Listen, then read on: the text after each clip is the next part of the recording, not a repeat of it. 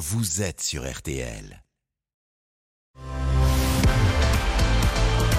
RTL Foot, C'est jusqu'à 23h. présenté par Eric Silvestro. Bonsoir à tous, ravi de vous retrouver pour une nouvelle grande soirée de foot sur l'antenne de RTL. On poursuit après, on refait le match. Philippe Sanfourche et tous ses chroniqueurs. Depuis 18h30, la Coupe de France à l'honneur, la suite des 16e de finale. Et ce soir, un match pas comme les autres, à la Méno, entre un petit poussé. L'Olympique Strasbourg-Königshofen 06, club de Régional 1 face à Angers. Tombeur de Strasbourg, justement, au tour précédent. Yannick Collant est à la Méno. Il va nous faire vivre ce match tout au long de la soirée. La Méno, il va y avoir une belle ambiance. Salut mon Yannick. Mm, Salut, et c'est Königshofen, faut vous habituer à le dire parce qu'ils vont peut-être passer encore un tour. C'est vrai. Euh, ouais, belle ambiance à la Méno, il y a déjà du monde. On prévoit entre 15 000 et 19 000 spectateurs.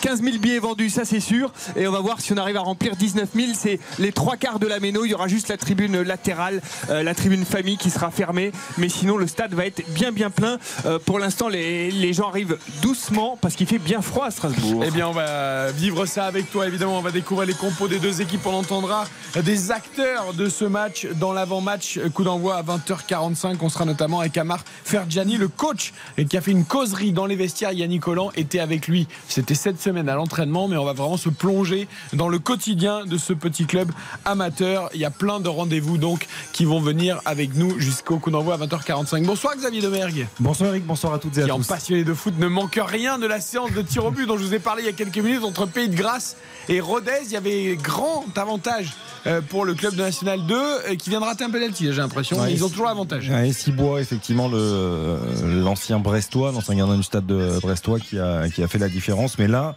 euh, Rodez est, est contraint de, de marquer effectivement ce, ce dernier tir au but pour rester dans la course. Ouais, Rodez euh, qui avait tombé Monaco au tour précédent et qui pourrait s'incliner donc face au Pays de Grâce, club de National 2. Mais il est bien tiré. Il est bien tiré. Rodez est encore en vie. On rappelle que la dernière fois, Golovin avait tiré pour la qualification et finalement, euh, ça n'avait pas fait. Donc là, il y a quatre partout euh, entre les deux équipes. On va surveiller ça. Bonsoir, Karine Galli. Bonsoir Eric. Comment allez-vous. Écoutez, très bien. Mieux que le terrain où euh, les deux équipes sont en train de jouer, parce que le terrain est absolument Synthétique euh, de couleur euh, pas terrible. Oui, puis synthétique qui a l'air de dater aussi, hein, j'ai l'impression. Eh, mais vous savez, tout le monde n'a pas les moyens de faire des, des grands terrains magnifiques. Bah oui, mais à Cannes, il y a un autre stade. hein. Il y a le stade de Cannes classique, Pierre de Coubertin. Je ne sais pas où il est passé. C'est vrai que celui-là est pas terrible de, Ah oui, de terrain synthétique. Alors les rendez-vous du soir, nous allons parier évidemment euh, sur le match entre l'Olympique Strasbourg et Angers. Nous suivrons la suite euh, de ces 16e de finale de la Coupe de France. On reviendra notamment sur la qualification de Lyon avec le triplé d'Alexandre Lacazette face à Chambéry.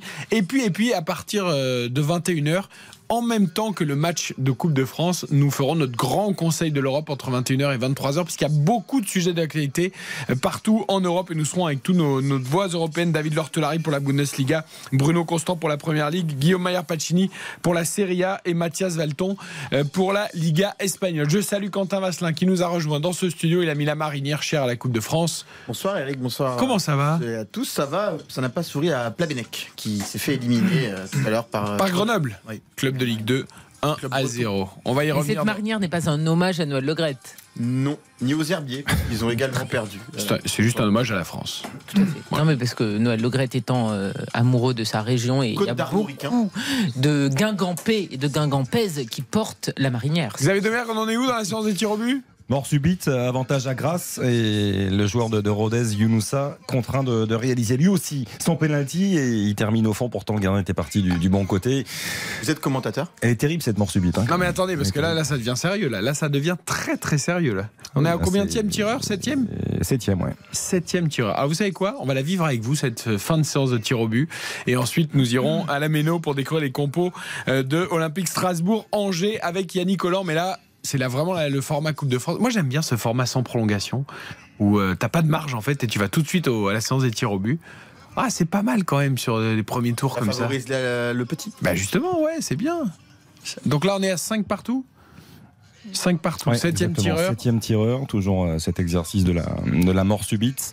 Nicolas Médian, le numéro 8 milieu de terrain Oh, défensif tiré. de, de Ou cette équipe. terriblement mal tiré. Ah oui. Et là, donc, c'est raté. Donc là, c'est balle de match pour Rodez.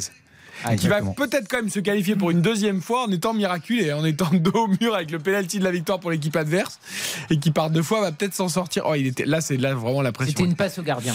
Ah, il n'est pas suffisamment appuyé. Après, Cibois part encore du bon côté. hein. Il, fait, il fait quand même une bonne séance, je trouve. Ouais, mais il va- ouais. Première fois que Grasse arrive au stade des 16e de finale de son histoire en, en Coupe de France, le, le petit club euh, haut en, en odeur et en parfum, n'est-ce pas? Alors c'est le match Oh, des clubs à Fragonard, évidemment. Et, Fragonard. et la confiture de rose. que vous pouvez que vous pouvez visiter d'ailleurs. Et oui, que vous pouvez euh, évidemment euh, déguster à Grasse. Tout à C'est fait. divin. Rémi Alors- Boissier, le, le capitaine milieu terrain défensif, effectivement, de- aussi de Ah, cette c'est les deux de capitaines Rodez. qui s'expliquent là. Les deux Il y capitaines. Rémi capitaine Boissier passé par Le Mans. Est-ce que ça va lui porter chance Ça pas porté chance Avec, au Mans. avec Quentin Vasselin, ça peut porter chance. Le penalty de la gagne pour Rodez. Et c'est. Rodez qualifié. Donc, bah, toujours pas de surprise. Hein. Non, journée vraiment sans surprise euh, aujourd'hui sur ces 16e de finale de la Coupe de France, puisque Lyon a dominé Chambéry 3-0, triplé de la casette. Les Herbiers ont été euh, battus sèchement par Reims, 3 buts à 0. Les Herbiers finalistes en, en 2018. Donc Grasse perd au penalty face à Rodez à cause d'un penalty de Rémi Boissier, l'ancien Manceau. Dommage pour euh, les joueurs de Grasse. Chamalière battu 4-0 par le Paris FC. Chamalière, pensionnaire de National 2, qui a joué ce match sous, enfin, sur un terrain enneigé. Un petit peu de neige. ouais. Pas évident, mais le Paris FC s'en est bien sorti. Plavenec perd 1-0 sur sa pelouse contre Grenoble, club de Ligue 2. Bastia perd au penalty face à Lorient. Euh, et enfin, Toulouse euh, domine Ajaccio, duel de Ligue 1, 2-0 pour les Toulousains. Voilà. Yannick Collant, la surprise du jour doit venir de chez vous. Vous C'est n'avez pas le choix, sinon il n'y en aura pas. Ça va être ici, ça va être ici. Tous- tous les ingrédients sont réunis euh, pour que ce soit une belle histoire. Là, ce serait pas une surprise, ce serait carrément un séisme. ce serait une confirmation, tout simplement. si, si le Olympique Strasbourg sort deux clubs de Ligue 1 consécutivement après Clermont, on rappelle au tir au but, ce serait quand même fantastique. Euh, je crois que c'est- du jamais vu en fait pour un club de R1 de sortir deux Ligue 1 d'affilée. euh, Je crois qu'on a regardé, ça n'a encore jamais eu lieu euh, dans l'histoire. Euh, en tout cas, écoutez, ils sont en train de, de s'échauffer gentiment sur la sur la pelouse de la Béno. Euh, les joueurs euh, de Strasbourg Königshofen. Alors, je vous donne les compos si vous voulez. Allez, Euh, on va les découvrir. On- On va faire comme les grands, ils jouent à la Méno contre un club de Ligue 1, on va donner leur compo Voilà, même si les auditeurs auditrices de RTL, à part peut-être des gens des, des villages concernés, ne les connaissent pas. Euh, mais voilà, donc du coup, allez, allons-y. Et façon speaker ou pas? Non, peut-être pas quand même. Euh, ont alors euh, oui il y aura le speaker. Il y a le speaker de la Méno donc il peut peut-être tenter de le faire avec les euh, avec les noms. Je sais pas si ça va marcher tout à l'heure au moment de la composition des équipes. Dans les buts en tout cas il y aura Corentin Schmidt Eisler alors lui c'est un il est connu ici au Racing puisqu'il a été euh, euh, troisième gardien du Racing euh, lorsque le Racing était en Ligue 2 Euh, donc c'était une, une des doublures d'Alexandre Oukidja ici au Racing. Donc il, C'est il un connaît local, la non? C'est un local ouais, Ouais, ouais. vu son nom, je pense que c'est un local. Exactement. en, dé- en défense centrale, euh, ils vont jouer avec trois défenseurs centraux. Il y aura Alexis Mouakit, euh, lui qui est originaire du stade de formation de Brest. Euh, à côté de lui, il y aura Ivan Erseg, c'est un Croate qui a joué en D1 croate, qui a été formé au Dynamo Zagreb. Euh, il travaille ici à, à Strasbourg euh, auprès de la représentation diplomatique de la Croatie auprès des conseils de l'Europe. Et il se retrouve ici, euh, euh, voilà, sur, euh, sur ce terrain. Euh, il y aura Ibrahima Touré euh, aussi en défense centrale. Euh, à gauche, ce sera Bridges Loumouamou. Et à droite, Kevin Traoré. Au milieu de terrain, euh, Mohamed Cherieff. Alors lui, c'est le capitaine et le, le maître à jouer de cette équipe. À côté de lui, Fitim Issoufi. Un numéro 10 d'ailleurs, hein, chérie.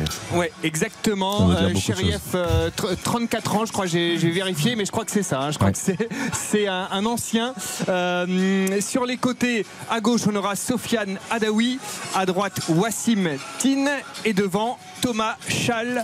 Euh, voilà, et sur le banc, on a aussi des, quelques joueurs qui sont passés par le Racing Club de Strasbourg, par des centres de formation, qui n'ont pas percé au niveau professionnel. Mais euh, voilà, ce- cette équipe de R1, c'est pas mal de joueurs qui ont joué au niveau supérieur, qui ont joué en, en, en N3, euh, etc., qui ont choisi de redescendre dans ce club parce qu'il y a un vrai projet de développement de, de ce club. Et donc, c'est. C'est une voilà. fusion, c'est ça? C'est une fusion voilà, de, de l'Olympique de Strasbourg qu'on avait croisé il y a 4 ans en Coupe de France, ici à la Méno, contre Saint-Etienne. ils avaient pris 6-0. hein. Il y avait eu 2-0 au bout de 8 minutes. Ils s'étaient un peu fait bouffer par l'enjeu euh, ici sur la pelouse de la Méno. Il y a un joueur qui avait participé au match euh, contre Saint-Etienne à, à cette époque. Il est sur le banc euh, ce soir, c'est Habib Ibrahim Sido. Euh, il était déjà là contre Saint-Etienne. Qu'on entendra tout à l'heure d'ailleurs en entretien grâce à vous, Yannick Collant, avant ce match. Exactement, qu'on a pu croiser. Allez, je vous donne quand même la, la compo d'Angers. Euh, dans les buts, euh, Paul Bernardoni. En défense centrale, ce sera Mia Blazic et Ousmane Camara. À droite, euh, Lilian Rao, Rao Lissoa. À gauche, Souleymane Doumbia. Au milieu de terrain, Nabil Bentaleb et Batista Mendy. À droite, euh, ce sera Abdelli. À gauche, Sada Tube. Et devant, ce sera Abdallah Sima et Amin Salama. Et on rappelle que les deux Marocains demi-finalistes de la Coupe du Monde, Ounaï et Bouffal, ne, sont, sont pas, euh, du Hmm. déplacement à la Méno. Ils ont un peu de mal à se remettre de leur Coupe du Monde, eux aussi. n'est-ce pas? Mais ça serait bien quand même de statuer assez vite parce qu'on a bien compris que de toute façon, euh, Saïd Chaban souhaitait les vendre. Il a fait euh, quand même beaucoup de déclarations dans ce sens, mais il faudrait qu'ils soient vendus et qu'ils recrutent aussi parce que, ok, la Ligue 2 leur tend euh, les bras, mais je trouve ça dingue qu'il y ait ce renoncement à ce point-là en fait. Moi, je ne comprends pas qu'ils ne jouent pas. C'est-à-dire que, euh, alors, euh, Bouffal et Ounaï ont été clairs quand ils sont rentrés de la Coupe du Monde. Ils ont dit qu'ils ne se voyaient plus euh, rejouer avec le SCO. Euh, après, c'est quand même un club qui leur a permis aussi de réaliser ces performances-là, qui leur a permis de se relancer. Donc, je, je pense qu'il y a un respect aussi à avoir et qu'Angers aurait bien besoin euh, de les avoir tous les deux sur le terrain en ce moment. Après, je, euh, je ne comprends pas. Je trouve que dans ces cas-là, c'est souvent du donnant-donnant et que euh, quand le club a besoin de joueurs de qualité, il faut les, il faut les faire jouer et on doit pouvoir faire appel à eux. Moi, c'est une situation que j'ai beaucoup de mal à, à entendre. Que. juste pour Bouffal, il faut rappeler qu'évidemment, il a été à Angers, il est parti, il est revenu. Donc son histoire avec Angers, elle date pas de six mois juste avant euh, Bien la sûr. Coupe du Monde. C'est une histoire longue et euh, être classe et élégant, c'est bien. Non, et puis Unai, euh, juste rappelons aussi qu'il n'avait pas été, euh, Yannick le connaît bien ce dossier-là, il n'a pas été euh, conservé et il n'a pas signé de contrat professionnel au Racing Club de Strasbourg. Donc Angers euh, avait L'a conscience relancé, de ses qualités et Angers lui a donné confiance, euh, lui a donné euh, sa chance aussi. Et aujourd'hui, je pense qu'il faut savoir respecter les clubs qui, qui vous accordent comme ça leur confiance. Moi, j'ai beaucoup de mal à, co- à comprendre encore une fois cette situation. Et qu'elle peut faire du bien à Angers, cette Coupe de France, au milieu des 11 défaites consécutives en Ligue 1.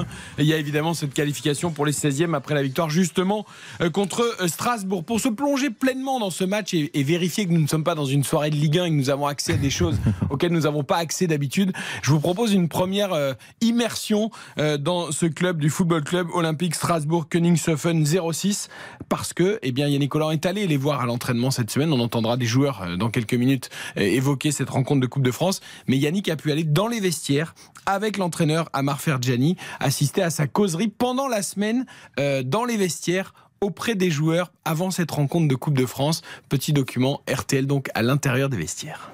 Je vais pas en parler très longtemps, mais c'est de revenir rapidement un peu sur, ce qu'on avait un peu bien fait contre Clermont. Donc on va bien entendu repartir sur, le même schéma. On va développer un peu plus, euh, plus euh, on va dire jeudi, parce que j'ai pas confiance dans les caméras. Non, je plaisante, mais il y a une vidéo qui est en, conception que je vais vous montrer vendredi de notre match, hein, ce qu'on a vraiment bien fait. Savoir que défensivement, il y a des choses qu'on a. C'est pas parfait. Il y a encore des choses qu'on peut encore améliorer et vous le verrez sur la vidéo. Globalement, pensez juste qu'on va repartir sur le même schéma. D'accord Est-ce qu'on va repartir avec les mêmes joueurs Il y a de grandes chances. Sur ces, trois attaquants, une petite hésitation. Il n'y a rien de méchant. C'est pour entretenir le suspense. C'est fait là, mettre un peu d'émulation. Mais, mais, voilà, sachez juste que c'est. euh, vous êtes allé au-delà de ce que moi, ce que nous, le staff, euh, on espérait. Vous avez vraiment bien synchronisé les choses. Comme une famille, même sur les terrains, ça s'est ressenti. Alors vous êtes très sollicité, moi le premier. À nous de garder quand même. euh, d'une part les pieds sur terre. Si on n'a pas cette fraîcheur mentale, on n'est pas concentré. Clermont, c'est loin, c'est très très loin. On repart à zéro. Ce match nous donne de la, confiance pour vous dire que c'est possible, mais faut pas qu'il y ait de l'excès de confiance. Ce match, c'est tous ces micros, ces caméras, et c'est le piège pour tout le monde. À nous de rester quand même zen dans notre tête. euh, ne, ne pensez pas individuel, ne vous dites pas je vais me faire remarquer ceci, cela. Sinon, on va, on va un peu sortir de, de ce qu'on a bien fait euh, euh, dans la solidarité, etc. Ça, c'est vraiment important. Tout ce qui concerne Là, depuis plusieurs jours, on vous dit que oh, le stade de la Méno, c'est grand, c'est ceci, c'est cela. Mettez tout ça de côté. Le stade de la Méno, déjà, en- la superficie, Alors j'y ai retourné, mais du terrain, c'est pratiquement la même. 9 personnes sur 10 que je croise. Ah super, Clermont. Ah mais pourquoi vous avez choisi la Méno? Ah là, ça va être euh, presque impossible. Mais pourquoi c'est impossible? Avec mon groupe qui, qui aime le jeu, auquel terrain euh, va favoriser l'équipe qui a la possession? Peut-être, non, elle va favoriser mon équipe parce qu'elle propose du jeu. Et avec le public, voilà, il y a tout pour que le, stade de la Méno, ce soit notre allié, Kevin. On est chez nous, c'est Angers qui est à l'extérieur. Et nous, il faut se servir de ce beau stade, de ce public. Et, croyez-moi que ça va bien se passer. On va, on va s'appuyer sur l'expérience de, Habib. Eux, ils ont connu un mauvais début de, match parce qu'ils étaient un peu trop. Voilà. Nous, Angers, on s'en préoccupe pas. Il y a des internationaux marocains, il y a internationaux algériens. Super, pas de souci. Mais nous, c'est un match à gagner. À gagner, à gagner. Donc, euh, on les regardera, on fera des choses après. Euh, C'était super avec Mehdi Zéphane. Euh, il, nous- a donné un maillot. Après, il n'y a pas de problème. Ça me dérange pas. Mais avant, il n'y a pas je veux pas de maillot, je veux rien. Euh, J'ai beaucoup de respect dans l'humilité, mais nous, il faut qu'on soit concentré à, croire que c'est possible. Ne vous dites pas aujourd'hui, ah la Méno, on va juste aller là-bas pour faire la fête, jouer le match et c'est pas grave. Non, non, non, on va pour essayer de créer l'exploit, s'il vous plaît. Ok les gars? Enlevez tout ce côté qu'on vous a mis en tête que ça va être compliqué. Et ça va bien se passer. Ok? Allez, c'est parti. Amar Fergiani, le coach donc de l'Olympique Strasbourg, Yannick Collant, qui, qui finalement, on se disait en l'écoutant, euh, est presque, on dirait un pro, quoi. Il est, il est, Ah il oui, est serein, il est Il est impressionnant, ouais. Je trouve que honnêtement, c'est sympa, quoi. presque un peu trop, je trouve, Yannick. Je sais pas si c'était les micros ou les caméras, mais est-ce qu'il. Ouais, je- Il, il- il- c'est un très bon communicant et, et il en joue. Ça l'a pas dérangé qu'il y, ait des- qu'il y ait des journalistes. Il a, a juste demandé de pas de pas filmer son tableau noir où il y avait la composition de son équipe et le positionnement des, des petits pions avec Angers et, et ses joueurs. Mais euh, voilà, non, ils ont. Ce qui est, ce qui est vraiment sympa, c'est qu'effectivement ils ont vraiment ouvert les portes de- du club. Ils nous ont laissé euh, assister, voilà, à l'entraînement euh, pour pouvoir les, les voir. Mais c'est un coach. Il, coachait lui aussi deux échelons au-dessus et il est, il est redescendu pour euh, pour s'occuper de cette équipe. Euh, donc voilà, ça fait vraiment partie d'un projet global ici à Strasbourg. hein. Ils ont vraiment envie de devenir le. Ce qui est ici, ce qui se dit, c'est qu'ils veulent devenir le, le deuxième club de Strasbourg. Et euh, voilà, avec cette fusion de deux clubs de quartier, ils ont aussi récupéré des joueurs d'un troisième club important à, à Strasbourg. Et donc ça forme vraiment un, un ensemble assez impressionnant. Eh ben, on leur souhaite cette réussite. Ils sont deuxième, hein, je crois, de leur groupe. euh, Ouais, ils n'ont pas encore perdu hein, cette saison. région. Voilà. Objectif national 3 l'année prochaine euh, Voilà. pour le club. Et en fait, l'objectif, c'est carrément la Nationale 2 euh, à très très court terme. hein. L'idée, c'est vraiment de monter euh, deux échelons très très vite. Donc euh, voilà l'idée. Ouais. Moi, je trouve ça à la fois bien et pas bien, le, le- le discours du coach. C'est-à-dire que euh, c'est important de donner de la confiance à ses joueurs, ça c'est vrai. On rappelle que c'était dans la Mais- semaine, hein, c'est pas juste Oui, non. avant le match. Non, bien sûr. Non, mais parce que c'est peut-être un peu différent en termes de ton aussi. Et de là, il était presque placide, quoi. Ouais, mais moi, pour moi, le côté négatif, c'est qu'on on a le sentiment qu'il banalise presque ce, ce, ce qu'est en train de réaliser ce club. Il faut quand même se rendre compte que un club de R1, c'est un club équivalent à la division d'honneur à l'époque. Moi, j'ai eu la chance de jouer à ce niveau-là. Je peux vous dire que si on avait été en 16e de finale, euh, ça aurait été différent. quoi. Je, je, je, je- on avait eu. Euh, C'est peut-être pour éviter la, la peur, la pression, Ouais, mais pour essayer de dire allez, c'est des gens. il faut, il faut aussi savourer, savourer ce moment-là. Je pense que c'est un moment unique qu'ils sont en train de vivre. Ils vont, ils vont jouer à la méno. Alors je veux bien apporter beaucoup de confiance, de calme en disant la méno, si on joue, on produit du jeu, on est capable de, de se la mettre un peu dans notre poche. Euh, voilà, il va falloir quand même apprivoiser l'enceinte. C'est quand même un, Oui. un monument du, du football français, ce stade de la méno. Et bon, je, je leur souhaite hein, que tout se passe bien, mais je trouve que ça manque un peu de folie. Je- je- ça, ça manque de bonheur, ça manque de joie de vivre. Ce qu'ils sont en train de vivre là, c'est un moment qui sera inoubliable et j'ai envie qu'ils en profitent à fond. Oui, c'est exactement ça. C'est le match d'une vie en fait.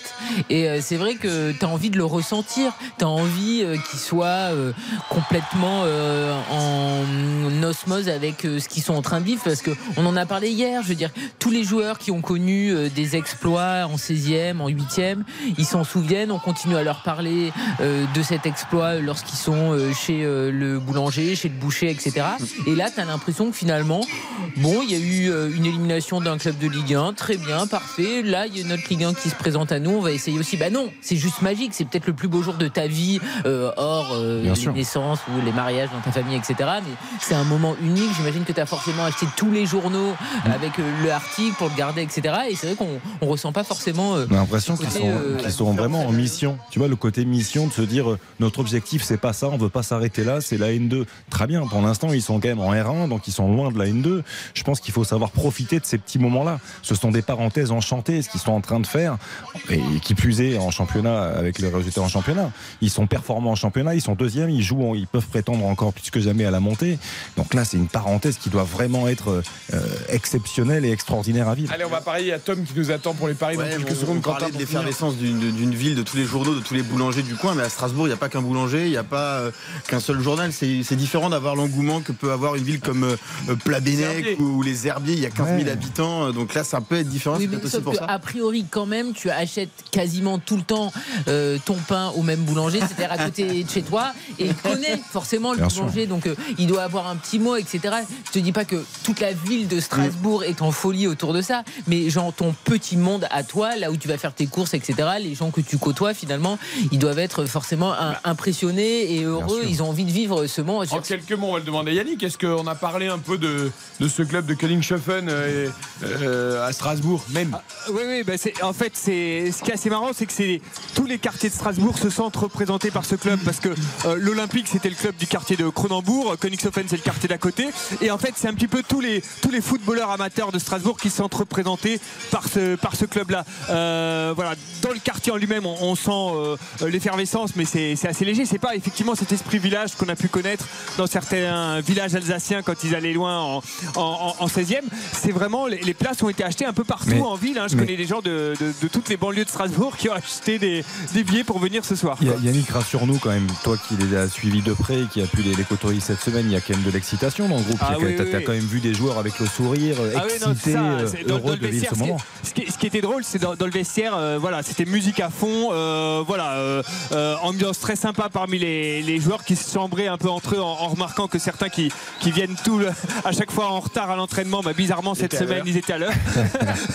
Donc c'était assez rigolo. Après il y a eu ce, di- ce discours effectivement du coach. Ça venait juste après justement parce qu'il il a voulu professionnaliser un peu ce- cette journée en faisant une mise au vert cet après-midi dans un hôtel et il a dû négocier avec les joueurs parce qu'il y avait certains qui voulaient pas euh, faire une mise au vert, qui voulaient garder leur routine, euh, voir il y leurs potes, etc.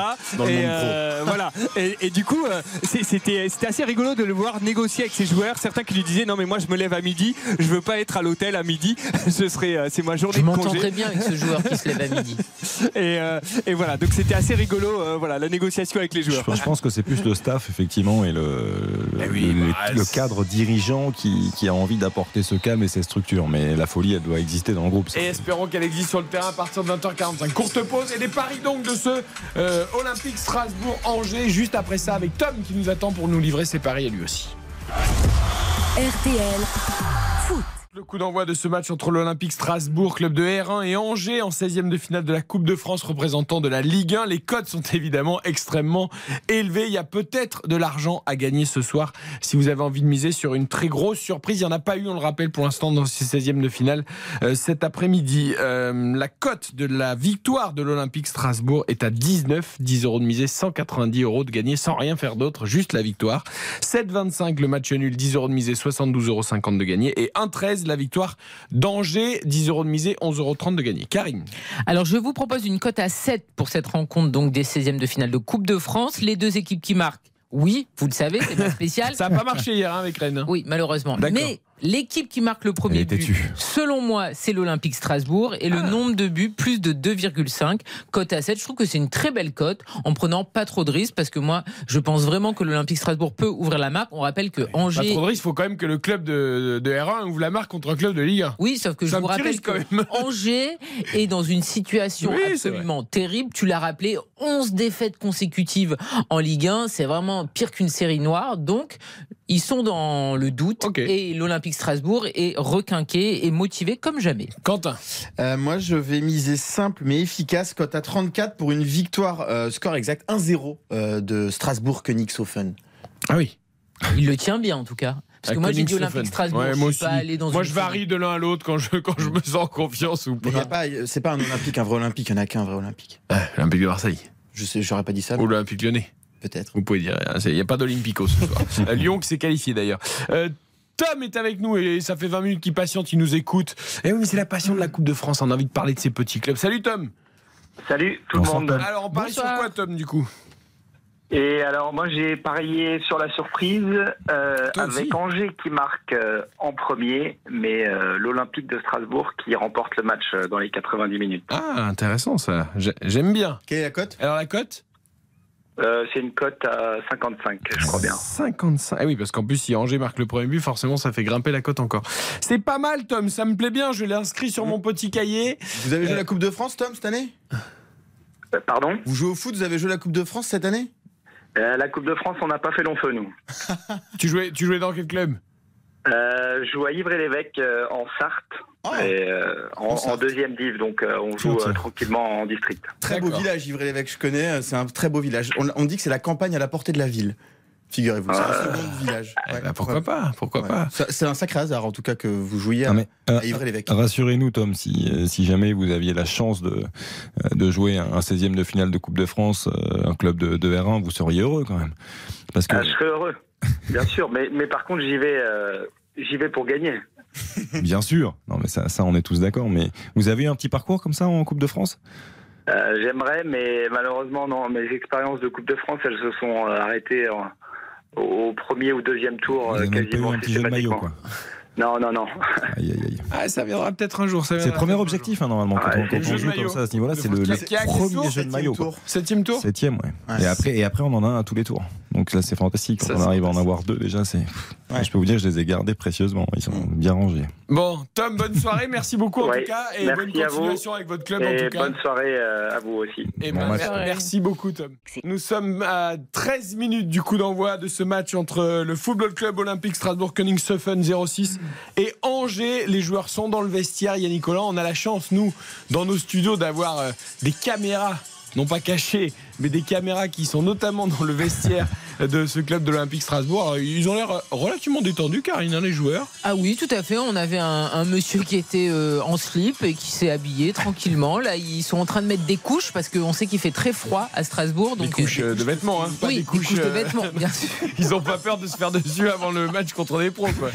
Oh, messieurs, c'est pas possible. Non, Des non, couches mais- de vêtements, bien évidemment, mais vous le voyez là, qui sont en train de Mais mettre. les auditeurs, ils voient pas. euh, Non, mais c'est pour ça, on leur raconte, Donc, ils sont en train de mettre des euh, damas. Des collants, des damas, Voilà, des doubles chaussettes. Exactement, pour être un- petit peu réchauffé parce qu'il a l'air de faire très froid Attention à Strasbourg pas et ils n'ont pas l'air euh, stressés. Voilà, on Et il y, a- il y a une petite feuille A4 qui a été placardée sur les vestiaires, sur les, les- où il y a écrit "On va tous le faire ensemble". Voilà, c'est un petit mot qui est sur le que j'ai aperçu à gauche là sur les vestiaires. Bon, je ne le vois pas, mais étant myope, c'est Et alors, l'entraîneur Yannick Holland ne voulait pas qu'on voit son tableau noir. On a une super vue dessus. On voit tous les pions, on peut tout. Si, si le, le- le Angers nous écoute, on peut tout leur raconter pour la mise en place tactique. Il n'y a pas de problème. Non, mais ce sont des images sympas, euh, Xavier. Voilà, euh, avec les jeux de maillot par terre. hein, vraiment, ça c'est.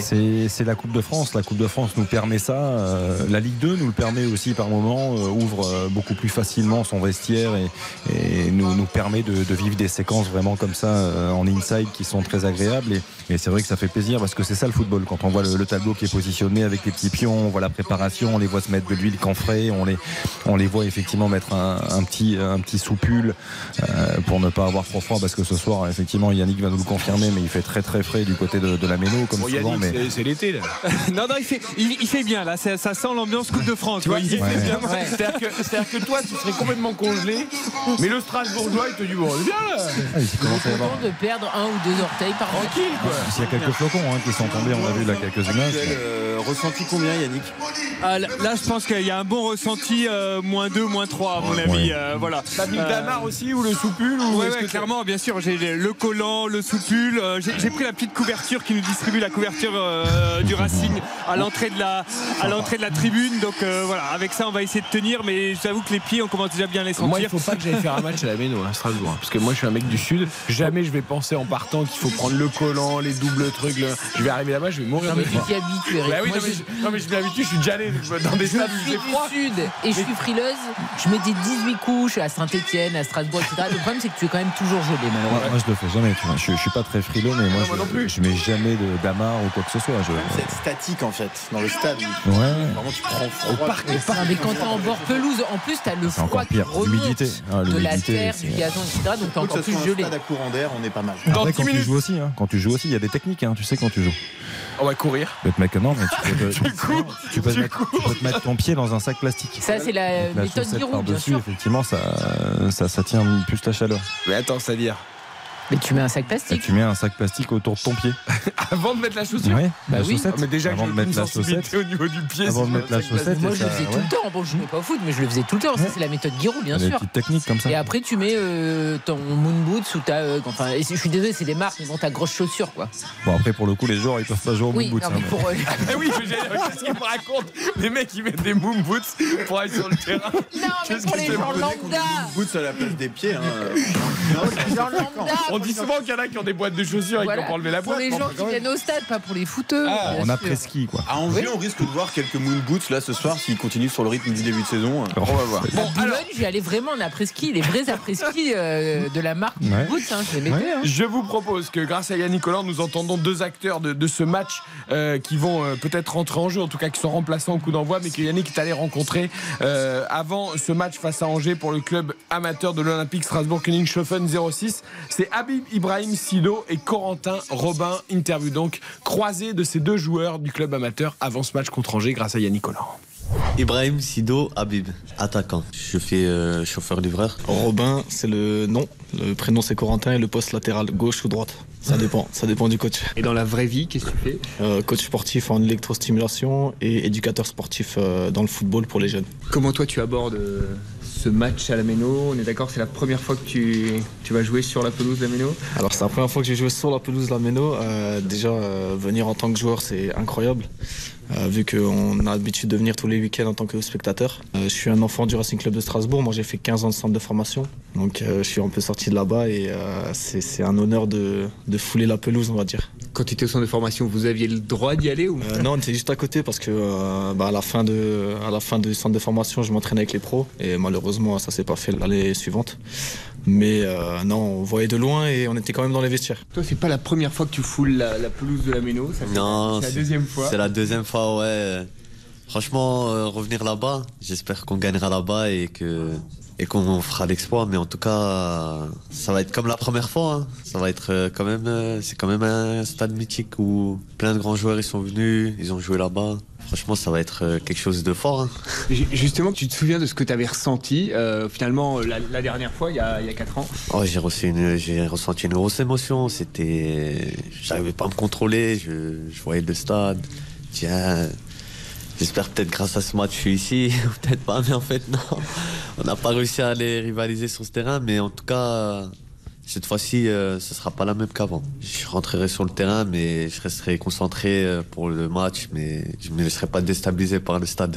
Mais du coup, est-ce que tu as donné conseil à tes, à tes coéquipiers qui vont découvrir le stade et justement sur ce côté, attention, faut pas se faire euh, manger par l'ambiance qui va être. Ouais, ouais. En plus, je pense qu'il y aura beaucoup de supporters. Bon, en tout cas, j'aurais dit à mes joueurs que faut pas se laisser impressionner par le terrain, par le public, par les médias. Il faut qu'on reste concentré. Il faut qu'on prenne la température du terrain. Il faut que vous voyez, c'est pas le même terrain que d'habitude. Il est le stade, il est énorme, donc euh, le terrain aussi. Donc, euh, en tout cas, je, les ai briefés on a tous envie de jouer à la méno, mais Ça reste une pression positive quand même. On n'a rien à perdre, on a tout à gagner. On sera serein quand même euh, au niveau au niveau au niveau footballistique, mais c'est sûr qu'on est surexcité et que on attend ce moment avec impatience. Toute la famille, euh, tous les copains, euh, tous les proches, euh, même de la famille lointaine. Donc ça fait ça fait énormément plaisir. J'aurais préféré jouer à- au Vauban et peut-être passer encore un tour.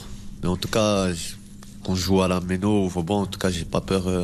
J'ai pas peur pour nous. Je sais qu'on va le faire. Est-ce que euh, voilà, on fait un système particulier parce que c'est Angers en face? C'est sûr qu'on étudie un, un peu plus le match et euh, qu'on aura une, une tactique un peu plus défensive que- qu'en championnat, par exemple, euh, dans notre régional 1.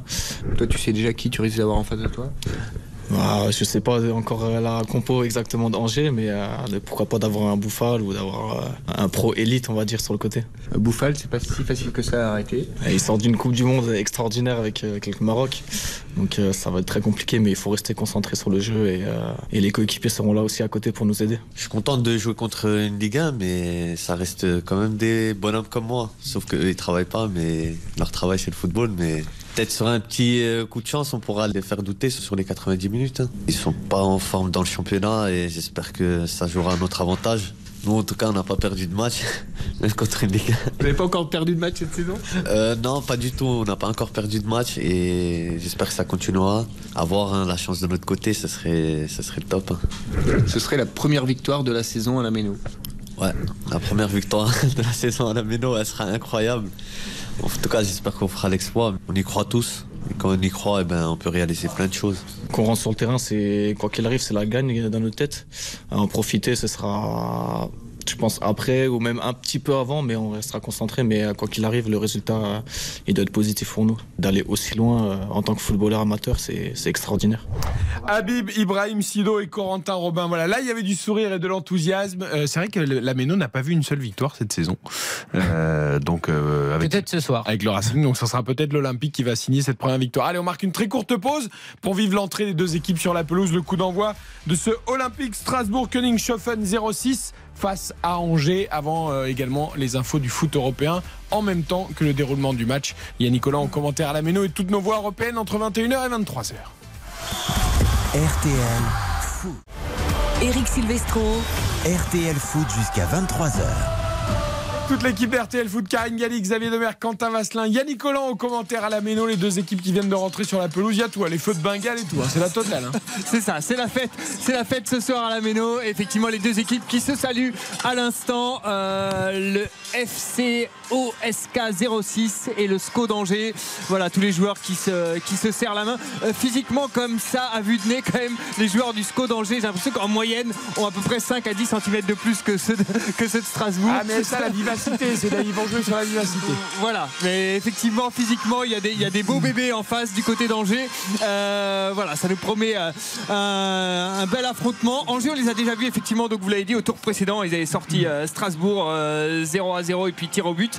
Euh, et euh, voilà, on va voir ce que ça donne face à Strasbourg Königshofen qui n'a encaissé qu'un seul but depuis le début de la Coupe de France. Euh, Et aucune défaite, hein, nous disait Oui, le aucun- joueur. d'un- Aucune défaite de cette saison. Voilà, Ibrahim euh, Habib, Ibrahim Sido, c'est lui qui était là il y a 4 ans face à Saint-Etienne. il aime bien se définir comme le, le Ousmane Dembélé de l'équipe parce qu'il va très Ah, vite. Ah sur oui. le côté et euh, il est un peu déroutant. Et voilà, c'est l'ailier droit de, du FCOSK 06. Et euh, voilà, je l'avais croisé il y a 4 ans et effectivement, il était assez marrant il y a 4 ans quand ils avaient perdu 6-0 après Saint-Etienne. voilà, on s'était croisé dans les couloirs de la Méno. Il m'avait dit euh, Ah oui, ils nous ont bien respecté hein, quand même. ils ont joué le jeu jusqu'au bout. Euh, voilà, je me souviens que Saint-Etienne faisait le pressing encore à la, à la 80e minute. Ils menaient 5-0. Ils continuaient à, à chercher les amateurs jusque dans leur camp. C'était assez impressionnant. Voilà, il faut la petite photo, Ah, les bah, la amateurs. photo de- souvenir, tu te voilà, rends compte? C'est c'est à la. Méno, devant, allez, on va dire, il y a, je pense qu'il y a facilement 17 000 spectateurs. La tribune en face, il y a un tout petit bout qui n'est pas rempli, donc je pense qu'on doit être à 17 000, 18 000 spectateurs. Vous entendez la Méno Euh, derrière ces joueurs amateurs qui prennent place. Euh, ils vont jouer côté public puisqu'il y a une tribune qui est vide. Euh, la tribune famille, la tribune Est et Angers va donc jouer de ce côté-là. Évidemment, on a énormément parlé de l'Olympique Strasbourg parce que c'est le petit club de Régional 1, mais attention Angers quand même. Parce que comme disait l'entraîneur, là, t'as pas, c'est même pas, t'as pas le droit. C'est-à-dire qu'ils se font, on rit d'eux quasiment toutes les semaines pour le résultat en Ligue 1. Là, Karine, c'est juste interdit, quoi. Oui, Ah bah et dans si. le- oui, mais dans le même temps, la série est tellement catastrophique et c'est pas que euh, depuis euh, quelques mois et cette partie de saison, c'était déjà le cas aussi en 2022. C'est-à-dire que si Angers est resté Oui. en Ligue 1 cette saison, c'est parce qu'ils avaient fait un très bon début de championnat 2021-2022. Donc les mots sont profonds. Évidemment qu'on leur souhaite pas du tout d'être encore battus ce soir, mais je tomberai pas non plus de ma chaise s'il y avait encore une euh, défaite ce soir. Alors après, quand tu regardes le contenu de leur match, c'est pas dramatique parce qu'ils ont des occasions et ça ne tourne jamais en leur faveur. Donc, vu qu'ils sont quand même très poissards, eh ben, malheureusement, la poisse, elle peut continuer parce qu'ils sont pas nuls hein, dans le jeu, mais ça ne tourne jamais en leur faveur. Allez, le coup d'envoi vient d'être donné, Yannick. Et c'est parti, et les sifflets, puisque c'est Angers qui a la balle. Et effectivement, vous disiez Ah ouais, Poissard c'est l'esprit devant. Coupe de France, c'est Voilà, c'est ça. Poi- Poissard devant le but. Je me souviens que le match contre Strasbourg, c'était impressionnant. Angers a eu beaucoup d'occasions, mais à 3 mètres devant le but, il, les met- il la mettait à côté. Donc effectivement, ils étaient très maladroits devant le but, malgré un jeu euh, pas, si mal. Allez, ce sont les Angevins qui ont la balle, qui font tourner tranquillement en défense centrale. Angers qui s'est échauffé beaucoup moins longtemps hein, que, le, que les amateurs de Strasbourg Königshofen. Et euh, allez, c'est euh, Ben Taleb qui perd ses appuis au milieu de terrain. Interception par Strasbourg Königshofen et intervention solide du défenseur euh, central d'Angers. Ça repart tout de suite de l'autre côté. Ça se bagarre au milieu de terrain. Ce sont les amateurs qui ont récupéré la balle, mais une mauvaise passe. Et c'est Tube qui a récupéré la balle. C'est immédiatement perdu. Pour l'instant, c'est très brouillon au milieu Ouais. de terrain. On a l'impression que le terrain est gelé. Ben Taleb, il avait aucun appui. Et euh, c'était Ah. c'était très étonnant. La pelouse apparemment est assez fragile. hein. Euh, Le, le Racing l'a gardé bâché euh, jusqu'à euh, vendredi soir. Attention à cette relance un peu, euh, un peu osée de la part de Herseg, le, le Croate, qui s'est fait contrer. Et il faut jouer un peu plus vite avec des, avec des pros en face. Allez, c'est parti côté gauche avec Königshofen, avec un débordement de Loumouamou qui a tenté de, de passer. On repasse au milieu de terrain. On va changer complètement de, de côté avec Herseg qui va lancer à droite. Est-ce que ça va passer pour euh, Kevin Traoré? Kevin Traoré qui euh, déborde. Le centre, il est contré. Ça reste dans la surface. Euh, Thomas Schall qui a tenté de récupérer ce ballon. Mais premier débordement, premier centre pour euh, Strasbourg Königshofen. Voilà, lancé par son arrière central. C'était donc Ivan Herseg, le, le croate, qui a lancé son arrière droit, qui n'a pas hésité à monter. Voilà, ils savent qu'il faut, il faut aussi proposer du jeu. Angers, euh, effectivement, euh, euh, peut, euh, peut souffrir, on va dire, mentalement vu leur série actuelle. Et donc, s'il y a un, un but de marquer, c'est peut-être une manière de, de les couler définitivement. Allez, les on rappelle qui hein, les absences des internationaux marocains, Ounaï et Bouffal, ça peut aussi compter évidemment, c'est peut-être les deux meilleurs joueurs de ballon du SCO d'Angers. En tout cas, il y a- En tout cas, il y a du jus. hein. Il, y a, il y a de l'intensité du côté de cette équipe euh, strasbourgeoise. C'est plaisant à voir effectivement dans, dans l'entame. Euh, maintenant, par rapport à ce que disait Karine tout à l'heure, je, je suis d'accord. J'entends la, la terrible série euh, qu'on a évoquée, ces 11 défaites consécutives en Ligue 1 notamment. Ah oui, mais là, moi, ils ont pas le très sincèrement, pour moi, ils n'ont pas le droit ce soir. Il y, a- il y a une trop grande différence. Quand tu joues un- une N2 ou une nationale, ou à la limite une N3, je veux bien, mais là, c'est une équipe de l'équivalent division d'honneur de R1 techniquement aujourd'hui dans une enceinte comme le stade de la Méno, tu dois les faire courir, tu dois avoir la maîtrise technique. Euh, je, voilà, ce serait euh, pour moi une. Type Angers non plus totalement. hein. Mais peu importe. Après, ils ont énormément d'absents parce qu'on a cité les Ounaï et, et, et Bouffal, mais il y a aussi Capel, El Melali, Amadou, Bamba, Fofana, Sabanovic euh, qui sont blessés. Donc, euh, l'équipe, elle fait Je suis peur. d'accord, mais Ben Taleb, Baptiste Mendy. Sima, Tube, Salama, c'est des joueurs Tube, qui jouent en Ligue 1. joueur qui Je- a la cave depuis un moment maintenant. Oui, je suis d'accord, mais c'est des joueurs qui sont censés être bien au-dessus. Moi, je surtout sur un sur un terrain là, comme ça. Elle est là. Allez, de nouveau un débordement de Kevin Traoré, la tête en retrait de Doumbia et Angers qui va tenter de relancer avec euh, Abdelli. Abdelli qui déborde sur le côté gauche. Ouais, c'est bien joué ça. Ça va combiner au milieu de terrain. Ça repasse tranquillement. Allez, Ben Taleb qui va chercher tout là-bas. Tube euh, sur l'aile droite. Euh, Tube qui va pouvoir centrer. Non, il déborde, ça joue. Il arrive à 20 mètres dans l'axe. Ben Taleb dans l'axe. Il est entouré par 2-3 milieux de terrain de Strasbourg Königshofen. Allez, Abdelli, Abdelli qui a la balle. On est sur le côté gauche maintenant de l'attaque d'Angers. Ça combine avec Tube qui est repassé. Et la frappe de. euh, C'était Batista euh, Mendy qui passait par là. Frappe contrée. Et euh, la balle est sortie en corner. premier corner de la rang. Ah non, deuxième, puisqu'il y en avait un pour le. Ben, dangereux. Ben Taleb, il a des côtés agaçants, mais c'est quand même un sacré joueur de football. joueur. Ah oui. On a vu la transversale, l'orientation dans le couloir droit derrière. Derrière la qualité technique euh, pour faire cette petite feinte, le petit râteau. C'est Quand il décide, il peut faire évidemment euh, des merveilles. Il peut être un, un joueur très bon, mais il n'est pas régulier. Allez, le public qui joue son rôle en sifflant un peu les angevins. Ouais, avec l'arbitre qui surveille ce qui se passe dans la surface. Euh, Il y a un joueur qui est appelé. Euh, c'est peut-être. euh, c'est moi qui, qui ai appelé. Lui, il avait joué une, une demi-finale de Gambardella à, à Brest. Il était allé, euh, voilà, il était allé jusqu'en en demi-finale. Et c'est sans doute le plus grand dans la défense. Attention, c'est bien parti, c'est bien frappé. C'est dégagé. Tête, euh, tête retournée. ça repart en corner de l'autre côté. Voilà. Fallait pas se tromper.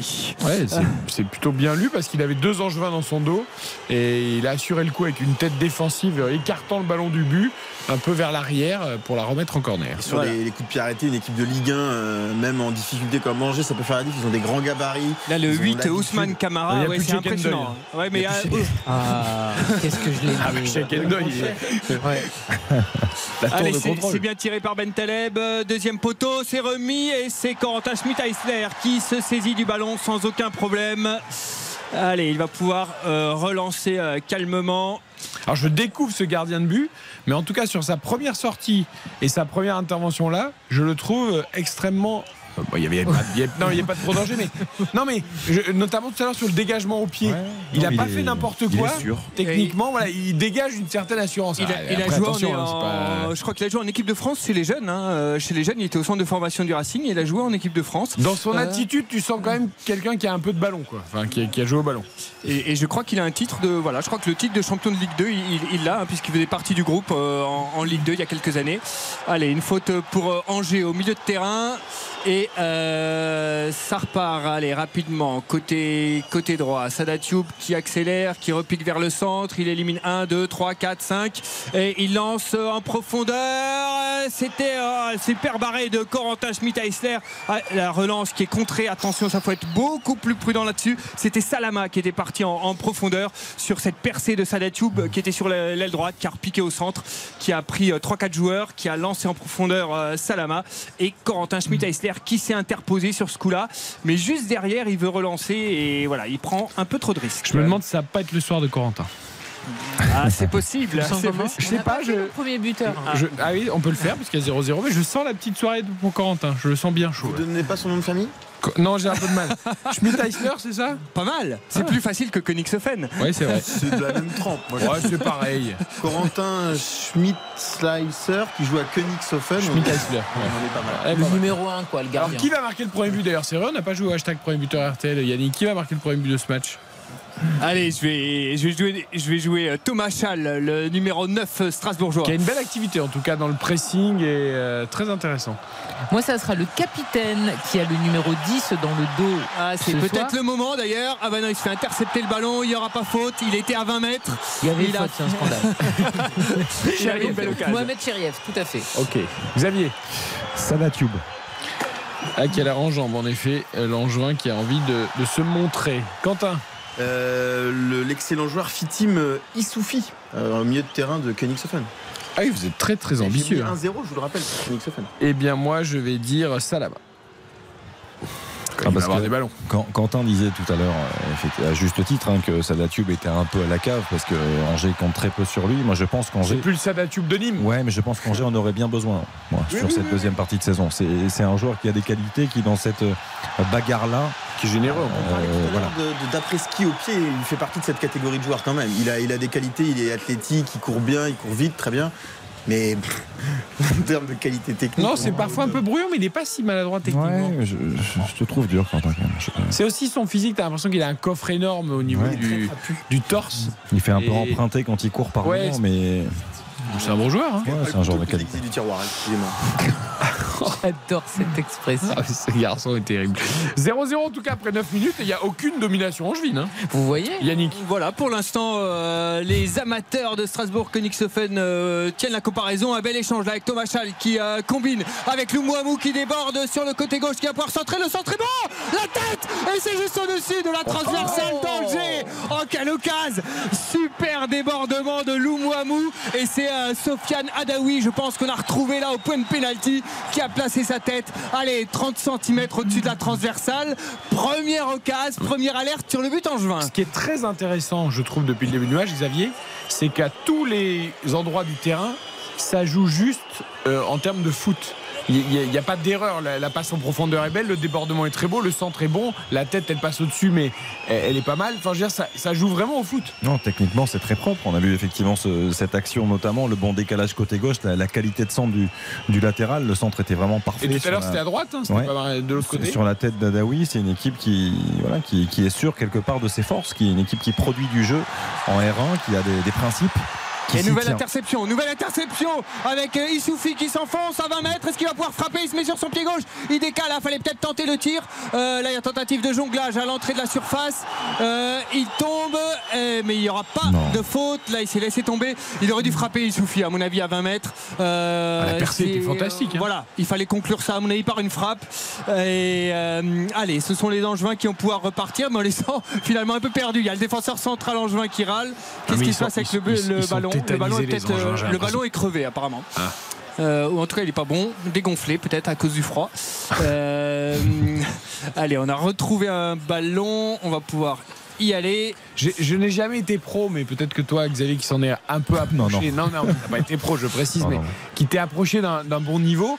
Est-ce que quand tu es une équipe comme ça de Ligue 1, et en fait après 10 minutes, tu te rends compte que l'équipe en face a de la qualité et que en gros, tu pensais peut-être que ça allait être facile, mais ça l'est pas du tout. Est-ce que tu peux cogiter? Bah, oui, tu peux cogiter d'entrée de match comme ça, non. Parce que, euh, comme je le disais tout à l'heure, techniquement, tu es censé être au-dessus et tu es au-dessus. Donc, ah, tu, tu, dois pouvoir être capable de, de gérer ces moments-là. Quand tu as une équipe comme ça de, de, R1 qui vient de presser, tu dois être capable de, de résister et de sortir de ce pressing-là. En jouant juste, là pour l'instant, les, les Angevins ne jouent pas suffisamment juste. Il euh, y a ce pressing qui existe, mais au fil des minutes, euh, ça peut commencer à, à, gamberger du côté de, du SCO, d'autant qu'il y a cette série qui est, qui est terrible et cette, cette passe qui est très compliquée dont ils ne parviennent pas à s'extirper. Donc euh, par rapport à ça, oui, pour l'instant, je pense pas. Ouais, Yannick, pour l'instant, vraiment, euh, les Angevins ne montrent pas grand-chose. Hein. Et là, il n'y aura pas de faute sur cette percée de Bentaleb et c'est la contre-attaque pour Strasbourg-Königshofen avec euh, Kevin Traoré sur la droite euh, qui trouve bien placé là au centre. On va décaler euh, Thomas Schall sur le côté droit de la surface. Est-ce qu'il va réussir à centrer? Le centre, oh, il rate le ballon. Oh, il rate le ballon. C'est Wasseltin qui était trouvé à l'angle de, des 6 mètres. Il y avait du monde autour de lui, hein, mais effectivement, il fait le mauvais geste. Il laisse un peu passer le ballon. Ouais. Et les Angevins qui on commente la Ligue 1 tout au long de l'année.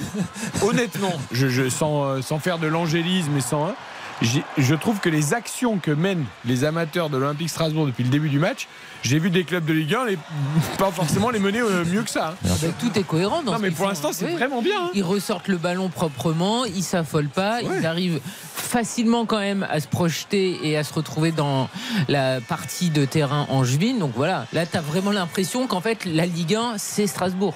Et ils arrivent quasiment à chaque fois à finir leurs actions. C'est ça qui est beau, c'est qu'il y a des, des, débordements, on essaye d'élargir, mais les centres arrivent, euh, ça aboutit à ouais. chaque fois sur quelque chose. Là, on a vu encore une fois, il a cherché un geste un peu compliqué derrière la jambe d'appui, mais le centre bien, hein. était bon, l'appel aussi au premier poteau.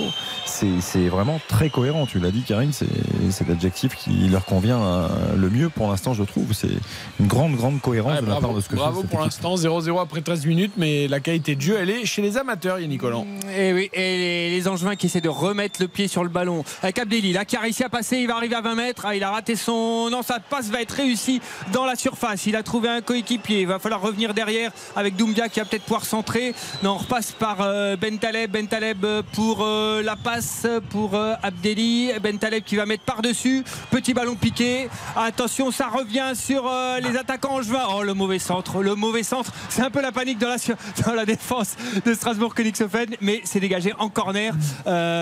C'est peut-être Ibrahim Touré qui a dégagé comme ça euh, de justesse. C'était euh, Sima qui avait été trouvé un peu par hasard dans la surface et qui, qui rate son centre. Euh, ça arrive dans les 6 mètres et Strasbourg s'est dégagé. Allez, le corner avant une petite pause publicitaire. Est-ce qu'il va être tiré tout de suite? On va le surveiller quand même. Le coup de pied arrêté avant de marquer une première pause 0-0 toujours entre l'Olympique Strasbourg, club de régional 1 et le SCO d'Angers. Il frappe son corner, c'est dévié. Oh, c'est le but. Non, c'est oh, repoussé. C'est repoussé sur le poteau. Je crois que c'est wow. sur le poteau ou un défenseur. Je ne sais pas qui a sorti ce ballon, mais on l'a tous vu dedans. Ouais.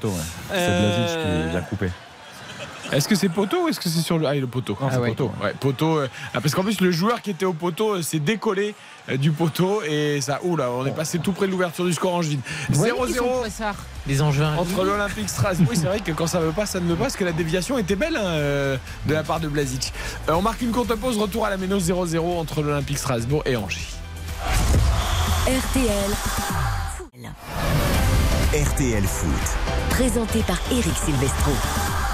Avec Karine Galli, Xavier Domergue et Quentin Vasselin, nous suivons la Coupe de France, les 16e de finale, le dernier match du jour entre l'Olympique Strasbourg et Angers. Nouveau corner angevin. Et le Nicolas. but Et le but angevin à l'instant, cette déviation au premier poteau et c'est repris tranquillement par un joueur qui était tout seul là au 6 mètres. Je ne sais pas quel est. C'est. Blazic de nouveau. Ouais, ouais. Un renard des surfaces, ça fait deux fois hein, qu'il est dans la zone. Là, ça a été dévié au premier poteau euh, par un premier joueur et il y a un joueur qui s'est retrouvé tout seul pour cette ouverture du score, reprise de volée dans les 6 mètres. Euh, Corentin Schmidt-Eisler ne pouvait absolument rien faire, il a été fusillé. 15e minute, 1-0 pour Angers.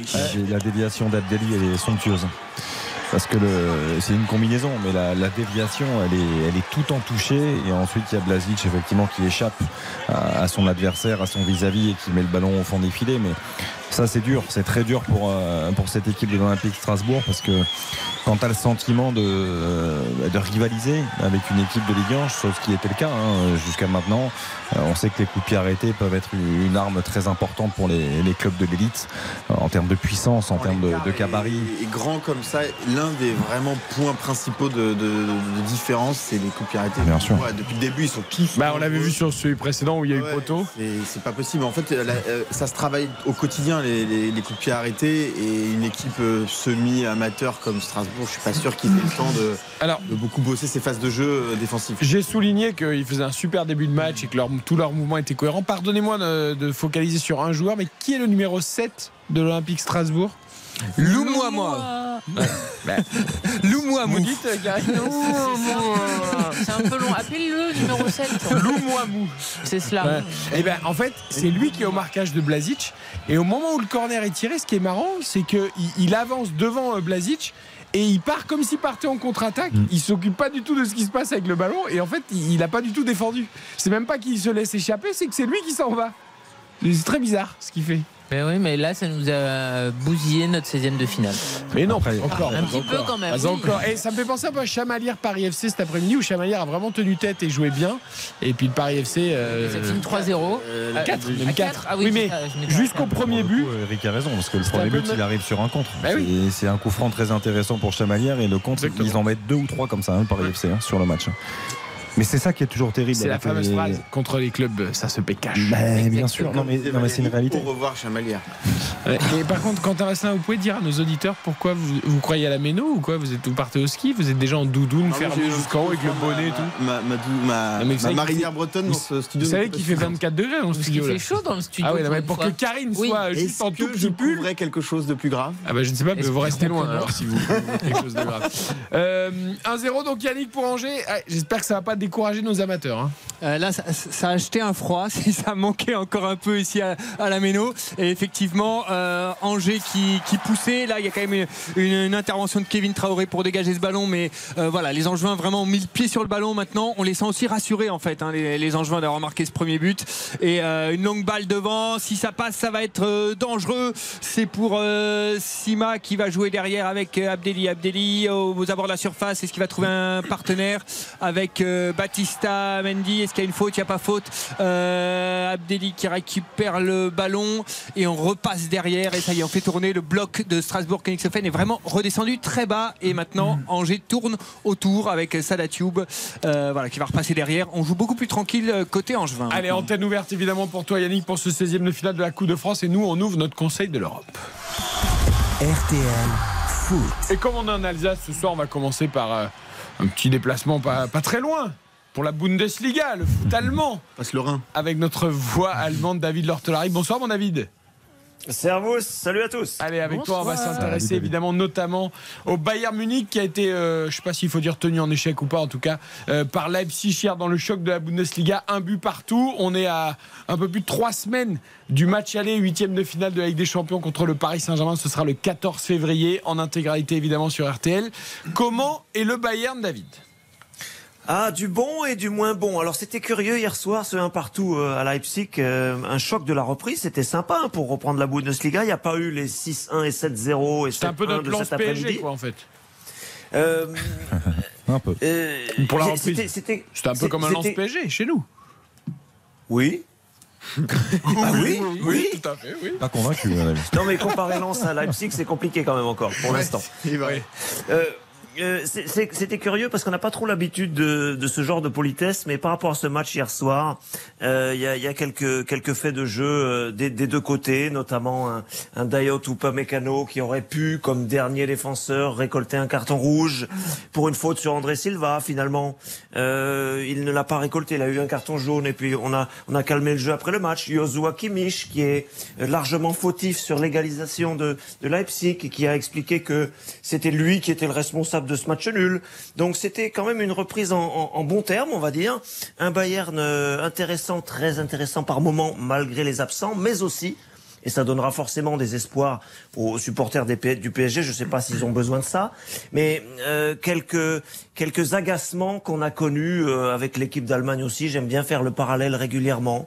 Des moments où on a l'impression d'une stérilité, d'un manque de de gestes justes à un moment de l'action, d'un manque de réalisme. Et finalement, ça ça aboutit à ce match nul. Le Bayern, figurez-vous, malgré tout, en a profité puisque son successeur, son dauphin au, classement, qui était le SC Fribourg, s'est lourdement incliné à Wolfsburg cet après-midi. Là, il fallait la doudoune pour le coup à Wolfsburg cet après-midi parce qu'il y a eu 6-0 pour euh, les joueurs de Niko Kovac contre le deuxième du championnat. Et le Bayern, du coup, en profite puisque au lieu d'avoir 4 points d'avance ce soir, il en a 5. Euh, David, je te coupe deux secondes, on retourne à la méno. Il y a failli, on est passé tout près, Yannick Collant, du deuxième but en juin. Exactement, sur un centre, c'est Sima qui est venu placer sa tête transversale sur la transversale de Corentin Schmidt-Eisler. Donc toujours 1-0 pour Angers. Euh, voilà, Strasbourg-Königshofen n'est pas encore coulé. Et tu nous parles de la défaite d'ailleurs, euh, enfin de la victoire euh, de Wolfsburg cet après-midi. Nico Kovac, il est en train de faire un sacré boulot, l'ancien entraîneur de l'AS Monaco, David, euh, dans ce club, hein, parce qu'ils sont sixième Wolfsburg. hein. Ça faisait 8 ans que Wolfsburg n'avait pas euh, enchaîné 5 matchs consécutifs, 5 victoires consécutives, 2014, presque 9 ans, même 8 ans et demi. Et Kovac euh, a redressé l'équipe de la 17e place à la 6e, comme tu viens de le dire. T'es pas mauvais Et- cet entraîneur. Hein. ah ben oui, oui. Comme ils sont partis là, il n'y a pas grand monde pour les arrêter. On l'a vu cet après-midi. Bon, il y a eu un but dès la première minute, ça aide hein, dans un match quand même en général. Mais euh, Wolfsburg est l'équipe la plus impressionnante du moment en Allemagne. Attention, on a quand même oublié, messieurs et Karine, euh, l'essentiel côté euh, Bayern. L'arrivée et la première plutôt réussie de Jan Sommer. Alors, mais j'ai- gardien non, mais suisse. attendez, attendez, Yannick, On l'avait pas oublié. J'allais vous poser Ah. la question. D'abord, Ah. une question générale sur le Bayern. Et ensuite, évidemment, focus sur celui dont on a parlé toute la semaine. Le gardien, euh, Sommer, donc recruté par le, par le Bayern pour euh, remplacer Emmanuel Neuer blessé au ski. Euh, à mon avis, bon, bon choix du Bayern. Très bon choix du Bayern. Oui, bah, ils le voulaient vraiment. Ça Ouais. a mis un peu de temps, mais ils l'ont eu. Surtout s'il y a un penalty de Kylian Mbappé contre, contre le Bayern, ça peut aider. Non, mais c'est un excellent pas choix. beaucoup des pénalties depuis Non, mais contre euh, Sommer, Mbappé euh, quand un même. hein. C'est un excellent choix. Yann Sommer est un, est un gardien dont on connaît la, la qualité, qui a, qui a une certaine longévité au haut niveau à, à Gladbach, mais, mais pas seulement, en sélection aussi. C'est voilà, c'est un, un joueur qui connaît parfaitement la Bundesliga. C'est quelqu'un de très respectueux, qui est, Et qui est très sympa. très sympathique. Je l'ai fait plusieurs fois en interview et très sympa. et qui est heureux d'arriver euh, dans, dans l'institution euh, Bayern Munich. Donc euh, c'est un vrai vrai bon choix. Il a plutôt été bon en plus hein, pour sa pour sa Il première. peut rien sur le des- but, ça, c'est Non, sur le but il peut rien. Et puis il a fait des deux trois interventions euh, sûres, je trouve avec beaucoup d'à propos. Apogée de sa carrière à 34 ans, on peut le dire. Mais Oui, oui, c'était, c'était, un désir de sa part aussi, donc ça c'est bien parce que tu as, tu as un joueur qui vient avec euh, l'envie de, de, de vraiment faire honneur au, au maillot. C'est pas des mots en l'air en l'occurrence. Il y a quand même un petit, comment dire, un peu de trouble dans le, dans le, dans le paysage général parce que l'entraîneur Nagelsmann a quand même répété que euh, Manuel Neuer serait est et serait le numéro un. Ce qui veut dire que euh, si on écoute, si on prend à la lettre ce qu'a déclaré Nagelsmann, il n'y a pas réellement de concurrence entre les deux, si et quand Neuer va revenir, dans quelques mois, on l'espère, euh, ça veut dire que pour l'entraîneur, c'est Neuer le titulaire et Sommer moins. Et c'est un peu curieux, c'est un peu paradoxal, puisque comme vous l'avez noté, il a signé un contrat jusqu'en 2025. Ça veut dire que les dirigeants du Bayern euh, veulent avoir un coup d'avance, veulent se dire si avec Neuer ça ne reprend pas, s'il ne retrouve pas un bon niveau, on a notre gardien assuré euh, derrière. Est-ce que c'est pas une manière, Karine, de couper court à toutes les questions qui se poseront C'est-à-dire que en disant Oui. ça, en fait, Sommer va pouvoir être dans le but tranquillement tant que Neuer est blessé. Et puis quand Neuer va reprendre l'entraînement, tout ça, il n'y aura pas les questions de dire, bah alors voilà, Neuer va revenir. Est-ce que du coup, en gros, tout le monde saura que dans l'esprit de Nagelsmann, alors après, est-ce que c'est du mensonge ou pas C'est Neuer le numéro un, et comme ça, il n'y a plus de questions. Oui, mais moi, j'ai pas la même lecture que- toi. Je trouve c'est un petit peu bizarre que Nagelsmann avance ça, alors qu'on sait que Neuer est absent pour de longs mois et qu'il y a même une inquiétude concernant euh, la gravité de sa blessure. Donc Oui, s'il là, revient pas, bon, bah, Sommer euh, sera numéro La réalité, c'est Sommer. Et en plus, Sommer, il faut le mettre dans des petits chaussons pour aller chercher un titre de champion euh, d'Europe. Parce que bon, euh, être champion d'Allemagne, c'est bien beau, mais enfin, ce qu'ils veulent, c'est la Ligue des Champions, comme en 2020. Donc je trouve ça un peu surprenant de dire comme accueil, c'est pas non plus. Je ne vous euh, croyais pas si naïf, Karine. Non, mais je moi pense je que tout ça, c'est pour que les achète la paix sociale, euh, euh, l'annonce comme ça, parce que Neuer, on ne sait pas du tout quand il reviendra. On est d'accord, David, que cette histoire de ski, euh, c'est c'est un peu louche. Ouais, il doit y avoir une raclette aussi en plus du ski. pas. Ouais, je sais, non, je, je sais pas, mais euh, on, on, pen- on évoque un diagnostic effectivement avec plus de complications que ce qui avait d'abord Inquiet. annoncé. Et puis il y a l'âge. Il y a l'âge. À 36 Et ans, comment est-ce que tu te remets de ça? Et souvenez-vous de cette du Monde a pas été bonne en plus. Il a fait des Surtout- boulettes, hein, Neuer.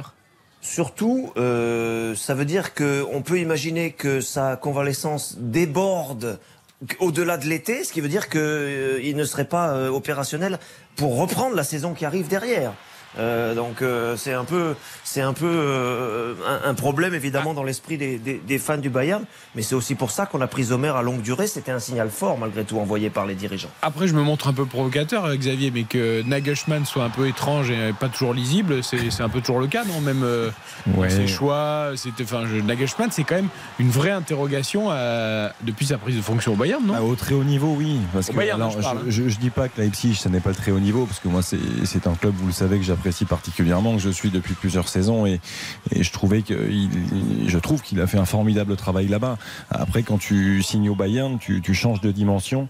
Euh, ça, c'est une évidence. Il, a des choix très tranchés. Il n'est pas forcément très apprécié de, par ces choix-là, parce qu'il il change pas mal de choses. Il n'est pas forcément fidèle à ses principes. Quand il y a quelque chose qui l'agace, il le change. Et, et bon, euh, aujourd'hui, c'est pas facile pour lui. Depuis son arrivée au Bayern, ça c'est une certitude. Après, euh, des certitudes justement dans le jeu, le Bayern en a de moins en moins. Moi, c'est moi, moi, c'est ça qui, qui m'inquiète pour eux euh, et qui me rassure au contraire pour le Paris Saint-Germain, parce que hier encore, David, euh, sur la ligne défensive, on sait que c'est le, le point faible de cette équipe du, du Bayern. Mais- Retour de Delirte. mais oui, de, de Ligt qui revient plutôt bien, mais, mais, mais derrière, il y a un nombre de situations incalculables en deuxième période pour Leipzig, euh, qui a eu les opportunités de, de- de s'imposer aussi. Donc, euh, moi, je, je suis très, très inquiet. Petit détour par la Méno parce qu'il y a une belle occasion euh, pour euh, l'Olympique Strasbourg par Lou Moimou, euh, Yannick Collant. Exactement, sur un long changement d'aile sur le côté. Il est arrivé côté gauche. Loumouamou, il a mis une lourde frappe qui est passée à côté du but de, Bernardoni. Et là, Strasbourg-Königshofen qui remonte un peu là sur le terrain puisqu'il y a une faute des Angevins. Ils vont pouvoir enfin avoir un coup franc pas mal placé sur le côté à 40 mètres euh, à 40 mètres des buts ils vont pouvoir la mettre dans la boîte ils sont quasiment tous montés pour essayer de d'obtenir euh, voilà d'obtenir une occasion. Euh, c'est vrai que Loumouamou c'était en, bout de en bout d'action. Il y avait eu d'abord Thomas Schall qui avait eu la balle il avait été bloqué à l'entrée de la surface et puis on a réussi à décaler ce ballon à l'aile gauche. Alors qui va tirer ce coup franc? C'est Cheriev qui met dans la boîte c'est bien frappé et c'est dégagé par mais ça revient tout de suite à 20 mètres hein, pour les Alsaciens qui Loumouamou est-ce qu'il va réussir à centrer? Il va dribbler d'abord il tente c'est repoussé en corner. Ce sera un corner pour les Alsaciens. Ça va être frappé par Wassim Tin On va rester avec toi pour le corner avant de continuer à parler Bundesliga et Bayern Munich avec David Lortolari, notre voix allemande du Conseil de l'Europe. Euh, ce qui est bien, c'est que les joueurs de l'Olympique Strasbourg, les amateurs, n'ont pas plongé après l'ouverture du score angevine. hein. Attention, la frappe à 20 mètres, la frappe est trop écrasée et c'est Bernardoni qui s'en saisit. C'était le corner là qui avait été rapidement joué à l'angle de la surface. Il y avait un joueur qui était seul, euh, c'était euh, Cheriev sans doute, et qui a mis une frappe mais trop écrasée. Et là, Bernardoni n'a eu aucun souci à s'en saisir les Angevins qui vont repartir. Mais c'est vrai que depuis plusieurs actions, là, on voit que, que Strasbourg comprend qu'il faut, bah, faut pousser les actions, il faut continuer comme en début de match. Et ils peuvent avoir leurs occasions face à la défense angevine qui n'est quand même pas impériale euh, depuis le début de saison. C'était encore pas mal ce corner, la petite euh, combinaison. Là, il y avait deux joueurs au poteau. On pensait qu'ils allaient jouer à la, à la Rémoise. Et puis finalement, on a ouvert euh, à l'entrée de la surface. Ça a permis de, de frapper. On voit que c'est un club qui travaille très bien et, et franchement c'est assez bluffant je trouve pour un, un club de régional 1 comme tu le rappelais euh, Eric je- dans le schéma de jouer comme ça à 3 centraux je trouve qu'il le maîtrise bien défensivement hormis sur ce coup de pied arrêté bien sûr mais, euh, mais dans tout ce qu'ils font offensivement il y a de la variété sur les coups de pied arrêtés Euh, voilà c'est c'est très très bien pensé et réfléchi Toujours 1-0 pour Angers. On s'approche de la demi-heure de jeu. Euh, Yannick, tu n'hésites pas à intervenir évidemment dès qu'il y a une action euh, ou quelque chose de particulier dans cette rencontre à la Méno. On retrouve David Lortelari, notre voix allemande de la Bundesliga. On évoque le Bayern Munich. Attention la frappe d'Abdelli à l'instant. Mais t'as Ah, raison, la, t'as la raison. frappe à 25 mètres, elle était euh, très puissante et elle passe à côté du but de, de Schmidt Eisler qui était un peu loin de son poteau. Il l'a vu et grosse frappe et euh, elle passe aller à 50 cm, 1 mètre du but de Schmidt Eisler. Toujours 1-0 pour Angers. Ouais, c'est dommage, elle, s'éloigne en fait, elle s'écarte, il tourne un peu trop le pied et du coup le, ballon fuit le but. Euh, mais la tentative était en effet intéressante. On évoque le Bayern Munich, donc futur adversaire du Paris Saint-Germain en huitième de finale de la Ligue des Champions. Et ces incertitudes, David, hein, qu'on souligne avec un Nagelsmann, euh, est-ce qu'il commence à conquérir un peu les cœurs des supporters ou est-ce qu'il y a toujours beaucoup de scepticisme autour de lui? Non, je je- je dirais pas euh, du scepticisme. Il y a quand même des, euh, des choses qui, sont, qui le dépassent, si tu, si tu veux, un peu aussi. C'est-à-dire que euh, on, on- on commence à discuter en Allemagne. Alors tout de suite, les grands mots, évidemment, les grands discours, les grandes thèses, mais on commence à discuter d'un vrai changement de génération. Pourquoi? Parce qu'il y a deux, les deux symboles les plus forts de cette équipe, en dehors de Joshua Kimmich, qui est le capitaine, euh, qui était le capitaine hier soir. Thomas. Euh, et Thomas Müller est-il fini? Euh, Neuer est-il fini? Ces deux-là ensemble, ça fait quand même, ça pèse quand même très lourd dans un club comme ça. Et Thomas Müller est-il fini? Je vais simplement euh, donner une réponse à cela très rapide. Euh, sur les trois dernières saisons, Thomas Müller est- en est à plus de 20 passes décisives par saison en championnat. Donc, euh, je, je serai encore prudent vis-à-vis de ça. Mais Nagelsmann va Et devoir hier, faire il a face. failli donner la victoire hein, à la toute fin du match. C'est Ouais. lui Aussi. qui, sur une belle passe de, de Tel, le petit Français, qui a, qui a- qui a failli donner la victoire au Bayern Munich. euh, Donc, euh, bon. Muller, il faut qu'il recule, il peut plus jouer attaquant de pointe. Oui, et puis Bayern. dans la rotation, quoi. Voilà, faut qu'il accepte à son âge de. Il de- faut de- qu'il joue moins, Moussiala qu'il- à son poste, à un moment, faut, faut la. Mais c'est faut ça. Faut Mais c'est un vrai événement. C'est un vrai événement, vous savez, parce que, parce que Müller n'a pas été titularisé par Nagelsmann hier. Il est entré en fin de rencontre. Et non seulement il n'a pas été titularisé, premier événement, mais deuxième événement, quelques temps avant, quelques heures avant, Nagelsmann avait largement sous-entendu en conférence de presse que Müller pourrait n'être pas titulaire. Et au Bayern, c'est révolutionnaire. Depuis Van Gaal, depuis 15 ans, que quelqu'un dise que Müller pourrait n'être pas titulaire, c'est, vraiment un symbole, c'est vraiment important. Ça veut dire que derrière, on les connaît les talents, hein. bien sûr, ils sont là, Goretzka, euh, Davis, Gnabry, Sané et, et- et autres euh, Moussiala, on les connaît les talents. Mais il y a quand même euh, une incarnation du club qui est peut-être en train de changer. Euh, Neuer des complications, Müller euh, semble fatigué. C'est quelque chose qu'il faut arriver à gérer pour l'entraîneur. Il aura le courage de prendre des bonnes décisions, mais après derrière il faut gagner bien sûr. On est encore loin hein, du match, Karim, mais j'ai l'impression qu'on va avoir deux équipes qui vont arriver avec quand même pas mal de doutes dans les valises, euh, avec des qualités relativement similaires, des défauts relativement similaires, et ça va être à celui qui va trouver le plus d'équilibre, euh, sans doute dans ce huitième de finale. Oui, mais il y a un vrai manque du côté du Bayern et justement c'est pour ça que je voulais demander aussi à, à David, c'est est-ce que potentiellement ils vont prendre un attaquant de pointe? Parce que c'est ça aussi. Il a encore marqué Choupeau hier. hein. Oui, bon, enfin, mais c'est ça Non, aussi quand même le bas qui blesse. Et je pense que le PSG, même si pour moi c'est pas une équipe et qui peuvent être effectivement euh, mis en danger, ils ont Messi, ils ont Neymar et ils ont surtout la vitesse de Kylian Mbappé. Et forcément, il a quand même dans son bagage tout ce qu'il faut pour mettre en difficulté le Bayern. Donc ça, moi, ça m'inquiète pour euh, les Munichois qui ont quand même des vrais problèmes en défense. Après, le milieu de terrain, à mes yeux, il est évidemment meilleur du côté de Munich. Mais euh, quand un Kylian Mbappé en forme, tu sais très bien que ça peut suffire pour euh, terrasser une équipe comme le Bayern Munich. Et juste David, donc est-ce qu'ils vont faire quelque chose devant? Parce que Choupo-Moting c'est bien, mais bon, euh, si tu veux gagner la Ligue des Champions, euh, tu peux la gagner avec Choupo-Moting. Ils l'ont gagné en 2020 avec Choupo-Moting, mais euh, ça semble être un petit peu juste. Ben, c'est, on, on se, on se donne le temps qu'il faut jusqu'à la fin du mois pour euh, faire ce, ce pas en avant là. Il est, il est, ça bruisse un petit peu euh, dans les, chez les confrères. Mais quelles sont les aussi. pistes? J'en ai pas. Ah, c'est et on, ça. nous- et on Parce ne que- nous en donne pas. Parce que vu les, Euh, vu les tarifs pratiqués, on en parlera tout à l'heure avec Bruno Constant en Angleterre Ouais, notamment, ouais, le ouais. Bayern ne peut pas s'aligner sur des choses complètement folles. ils ont payé une fortune euh, Oui, ces dernières années. Avant, c'était un club qui ne dépensait jamais euh, trop, on va dire, sauf qu'ils ont tout fait péter. Avec Hernandez, il a coûté une fortune. Pavard, De 80 Ligt, millions. il a coûté une fortune. Pavard, il a coûté une fortune. Donc ça y est, c'est fini. Ça, même Fini. le Bayern. Oui, mais les a attaquants, c'est encore un- une gamme au-dessus. Attends, ils ont, euh, Hernandez, c'était 80 80. Oui, donc attends. Tu peux Oui, trouver un attaquant à 80. hein. Euh, oui, mais il n'y a pas tant que ça. Un attaquant de Bayern, hein, je parle. hein. Après, oui. Oui. Tu vois, non, mais, non, parce que sinon. parce que les Ah, attaquants à 80, il y en a plein. L'Olympique de Même à Strasbourg, moins. on peut leur en trouver un pour moi. Il y a Moussa Dembélé qui est sur le marché à Lyon, mais il vaut pas 80. Mais c'est pas un Parce attaquant qu'il y a- sans doute pour le Bayern. Il y a potentiellement aussi des solutions, mais elles n'ont pas donné satisfaction. Je- pense à Serge Gnabry qui, qui Ouais. peut potentiellement occuper ce rôle de Mais numéro là, ce 9. serait possible avec Guardiola, 109. Voilà, permettant à Kingsley Coman d'entrer dans, dans, dans- dans le 11. Euh, maintenant, c'est vrai que David Serge Gnabry, dans ce rôle-là, il, voilà, il n'a pas été euh, très performant. Oui, mais en ce moment, il n'est pas forcément beaucoup plus efficace euh, autour d'un attaquant de pointe. Donc, le- je pense que ça, ça fume dans le cerveau de, de Nagelsmann, je, je suppose. En tout cas, petite information quand même pour vous, même si c'est pas à ce stade-là, ce, poste-là sur le terrain. Konrad Leimer, qui est considéré en Allemagne comme le, le meilleur joueur de transition du championnat, euh, qui est à Leipzig, est attendu. On est d'accord. Euh, entre le, le Leipzig et, et le Bayern, euh, entre le joueur et le Bayern, on est d'accord, semble-t-il. Il est attendu pour l'été qui vient. C'est pas un attaquant de pointe, mais euh, c'est Oui, un renfort supplémentaire. Enfin, c'est à l'été. Oui, l'été prochain. C'est pas Oui, tout à fait. Le, le match contre le PSG Nous, aura nous, eu une lieu. fois que le match contre le PSG est, pas fait- est passé, tu sais. euh, non, Allez, la contre-attaque pour Strasbourg Königshofen. Allez, il faut la jouer à gauche. Il y avait euh, Thomas Schall qui arrivait. C'est toujours euh, Wassim Tin qui va mettre la frappe. Oh, ça passe juste à côté, au ras du poteau de Bernardoni. Cette frappe pied gauche qui rebondit au pied du poteau droit de Bernardoni. Il avait bien enroulé sa frappe. On pensait qu'il pouvait la donner à gauche, à droite. Il avait des coéquipiers. Il est revenu sur son pied gauche à l'entrée de la surface. Il enroule sa frappe et ça passe vraiment à quelques centimètres du poteau de Yannick, Bernardoni. Yannick, c'est très bien joué. hein. Mais moi, je suis l'entraîneur, je suis fou.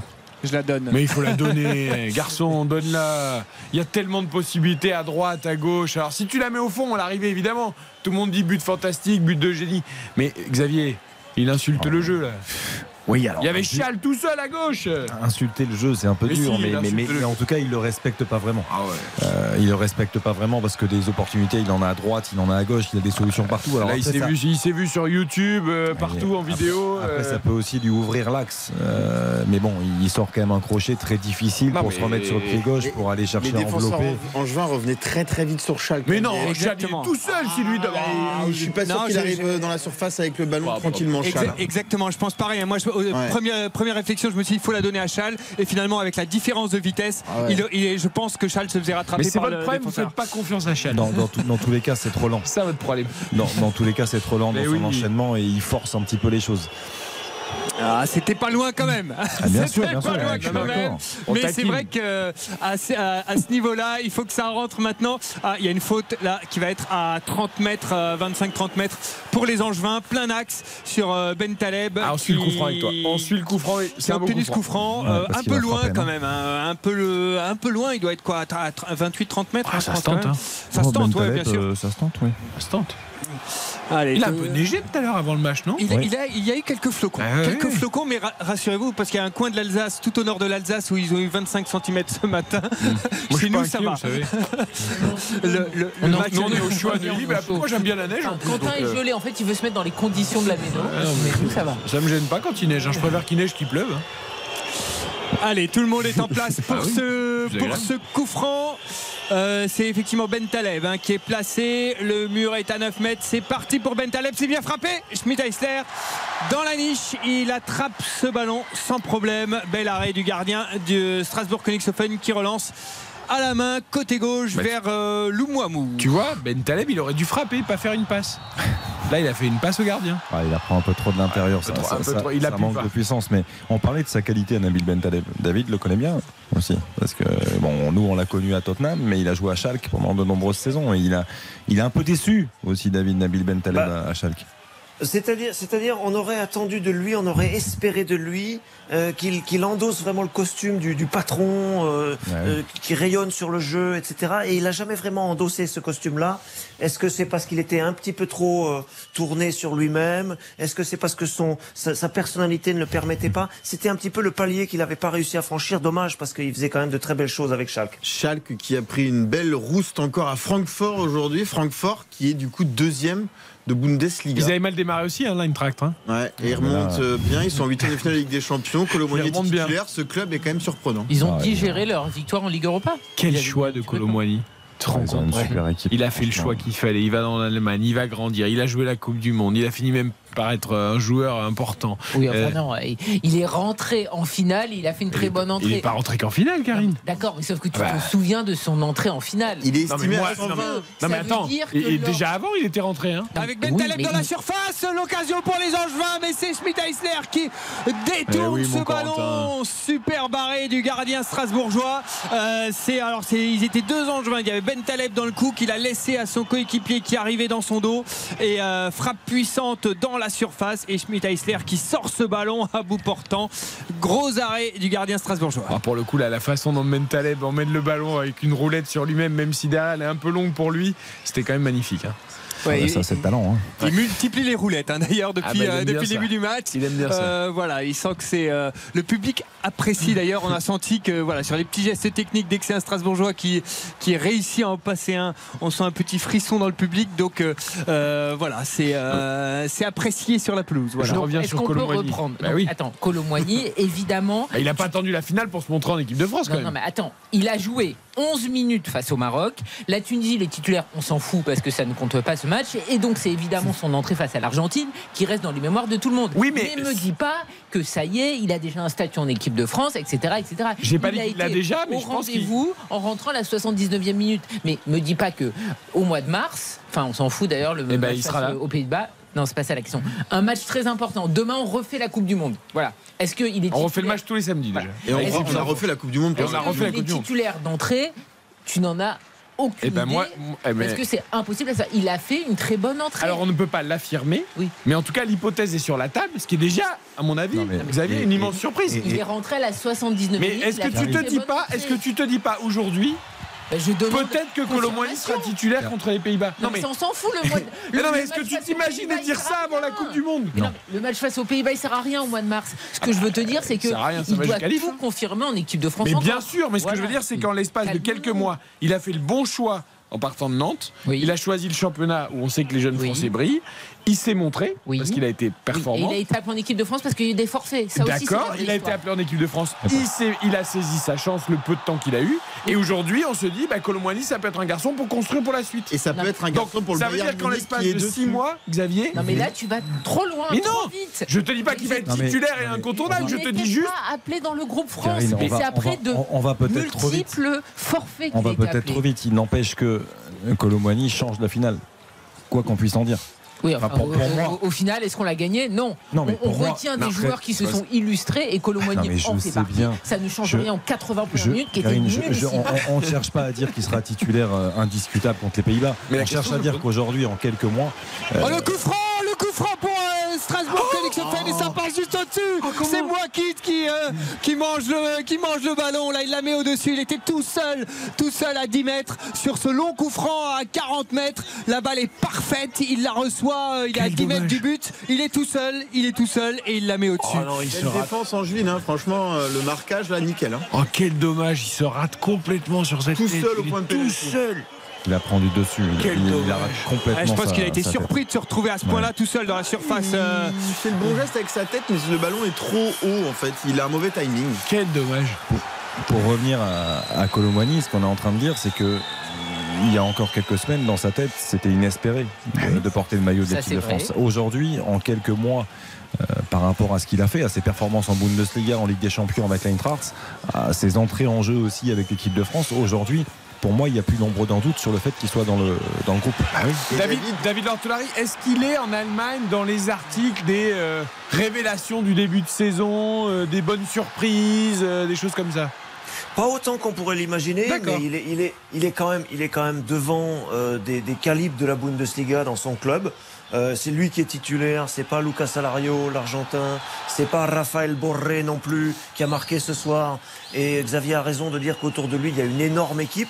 Moi je trouve qu'il n'est pas encore tout à fait euh, au- autant mis en valeur que peuvent l'être ou que peuvent l'avoir été d'autres phénomènes, mais ça ne saurait tarder.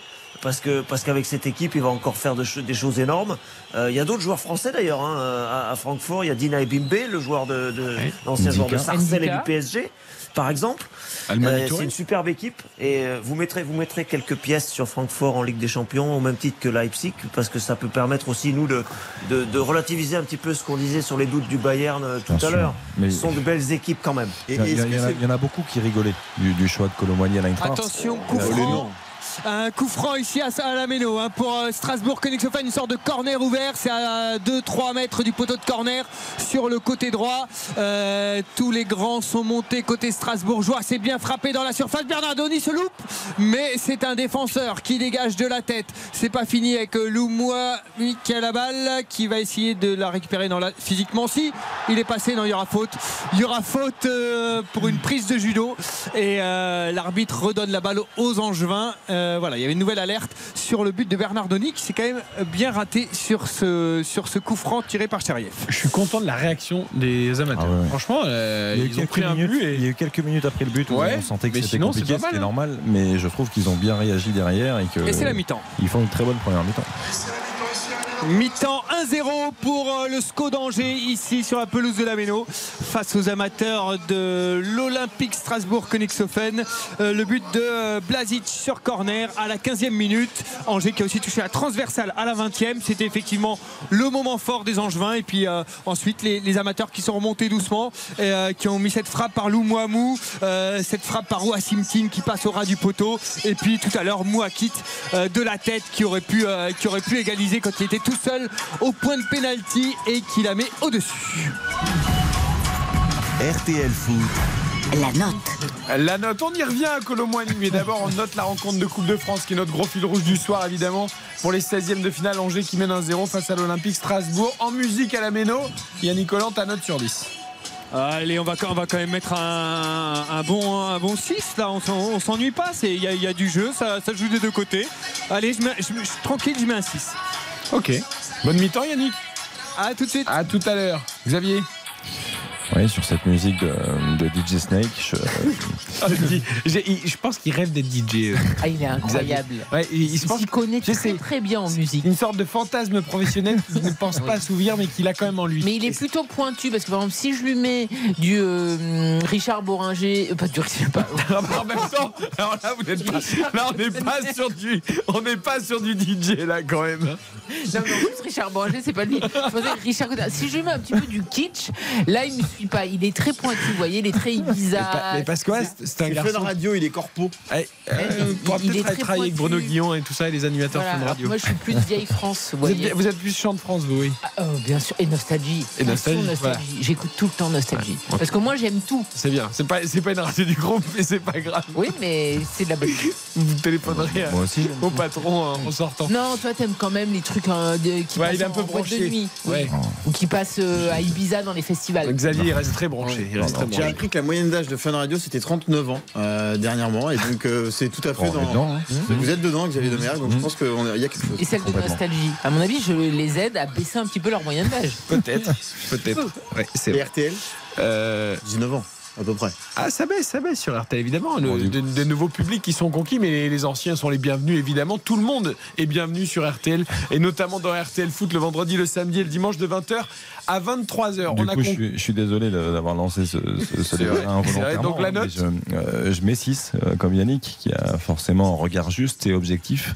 Euh, non, je mets 6, un tout petit peu plus de la moyenne, euh, parce que euh, ce qu'a fait cette équipe euh, de l'Olympique Strasbourg, je trouve ça remarquable, euh, face à un club de Ligue 1, certes en difficulté, mais ça reste un club de Ligue 1 et je trouve que euh, il y a beaucoup, il y a eu beaucoup de bonnes choses dans le jeu, euh, aussi bien défensivement qu'offensivement. Ils sont allés au bout de leurs actions, au bout de leurs idées, et, et j'aime beaucoup ça.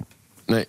Non, non, David reste avec nous, évidemment. L'ortolari, on va, Ah oui, va on le retrouver. En même temps, j'étais en train de me dire que, bah, évidemment, Karine, quand, tu- quand c'est Josie, ton surnom, ça, ça- ça- ça va aussi avec l'époque. C'est nostalgique. Et on adore les Josie, on les embrasse. Euh, ta sûr. note Je sais pas si elles sont nombreuses, mais on les embrasse. Mais. Bon, écoutez, je, j'étais en pleine hésitation entre 5 et 6, mais je veux bien aller sur le 6. Je suis un petit peu déçu que ce malheureux but ait été encaissé si vite, parce que forcément, on y croit un, 16e un petit peu moins. Voilà. Mais effectivement, je trouve que l'Olympique Strasbourg fait des belles choses, qui ressortent bien le ballon, c'est cohérent. J'aimerais qu'ils y croient un petit peu plus, peut-être, mais honnêtement, on peut rien leur euh, reprocher vraiment sur cette première mi-temps. J'aimerais que le public soit un petit peu plus présent. Je trouve qu'on les entend pas assez. Et ça, c'est dommage. T'as raison. 6 également pour moi. C'est très bien. Quentin Vastin et sa doudoune qui vous donne sa note sobrement. Voilà, 21h34. Angers mène 1-0 euh, face à l'Olympique Strasbourg. Je vais mettre 6 aussi. Je suis comme vous, je vous suis. Je vous rappelle les qualifications cet après-midi de Lyon, de Toulouse, du Paris FC, de Reims, de Grenoble et de Rodez pour les huitièmes de finale de la Coupe de France. On va terminer le dossier Colomboigny, le dossier Bundesliga, David Lortolari. On salue quand même Bruno Constant qui vient d'arriver pour nous parler de Première Ligue et de football anglais. Bonsoir mon Bruno. Bruno? Est-ce qu'on entend Bruno?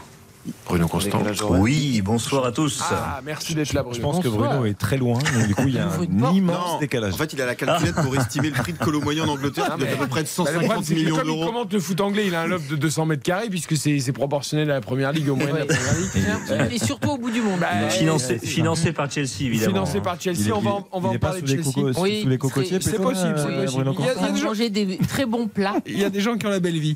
Euh, écoutez quand même tout ce qu'on dit sur Colomboigny parce que je serais pas étonné qu'un jour il finisse en Angleterre, ce garçon.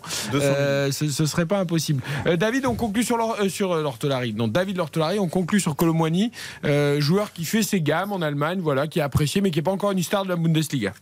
Ouais, il faut pas oublier qu'on on, accélère le temps. Hein. C'est un, cet ancien en ce moment, et il, a- il a qu'une quinzaine de matchs hein, malgré tout. Euh, Il a, alors, ce qu'il faut quand même avoir à l'esprit, c'est que c'est un buteur, certes, il a marqué quelques buts. C'est pas forcément le, le, ça sera pas forcément le meilleur buteur du championnat en fin de saison, mais c'est aussi un, un passeur de bon, de très bon niveau. Je crois qu'il a déjà neuf passes hein. Décisives. Neuf passes décisives sur le championnat, c'est c'est très costaud et euh, ça veut dire qu'il a qu'il a autre chose que que de la finition et c'est un joueur forcément encore à suivre. Mais encore une fois, je le répète, il a très peu de recul sur son Bien sur sûr. son sur sa carrière de joueur en Allemagne. Mais il est encore passeur décisif aujourd'hui sur le premier but de, de Lindström. Euh, c'est lui qui donne ce, ce dernier ballon. Je, euh, quand je disais tout à l'heure euh, que certains rigolaient, parce que euh, l'Eintracht finalement, euh, bah, c'est un peu un club inconnu pour bon nombre de personnes. C'est un club qui a gagné l'Europa League. Certains disaient oui, vainqueur de l'Europa League, ok, mais bon, euh, Colomboigny, est-ce qu'il fait pas une erreur? Est-ce qu'il ferait pas de, de viser plus haut? Moi, je trouve que c'est très judicieux, à l'image de ce qu'avait fait euh, Diaby comme choix d'aller au Bayern Leverkusen. Ce sont des, des clubs, David le sait, qui font, qui ont une immense confiance en, en les jeunes, en, en en leurs jeunes talents, euh, jeunes talents français particulièrement, et qui ont rapidement du temps de jeu. Et sont des équipes avec de vrais projets, euh, un projet euh, dans lequel fait euh, particulièrement partie Colomboigny aujourd'hui, même s'il marque moins, accompagné de Lindström, de Götze, qui lui apporte beaucoup d'expérience, je pense, au quotidien. T'as Kamada Bah, il aussi apprend. qui est dans les parages. Ouais, et puis Götze, c'est bien parce qu'au moins tu es sûr d'avoir une place de titulaire. donc- Il, est- il était titulaire aujourd'hui, c'est Mario Götze. Il a joué tout le Il a match. Il qu'il a joué. Oui, il a Ah bah oui, ah mais on l'a vu on beaucoup, peu, on beaucoup il, vu il en est revenu quand même le pauvre, il a, il a eu traversé du désert, mais ça va quand Non, même. mais justement, si Götze a été pris pour ce mondial, déjà, c'est qu'il y avait un hic, et quand tu vois leur mondial, il y avait un double hic. Ne vous me l'énervez. Déjà qu'elle pas avait conclure critiquer sur Mario Colomboigny, si en plus vous me la lancez Ça l'irrite le foot allemand. A Ah non, mais j'adore les Allemands, j'étais très déçu par leur Coupe du Monde, ça m'a vraiment mis colère. Non, juste pour finir sur euh, Colomboigny. Oui, c'est vous qui aurez le mot de la fin. Voilà, calmons-nous. Je vous rappelle que des joueurs qui ont brillé en équipe de France et qui ont disparu, il y en a pléthore. Thomas Lemar, Nabil Fekir, ils ont été champions du monde. Ça devait être l'avenir, ça devait être euh, l'évidence de l'équipe de France. Non, Florian Thauvin. Et ça a été quoi?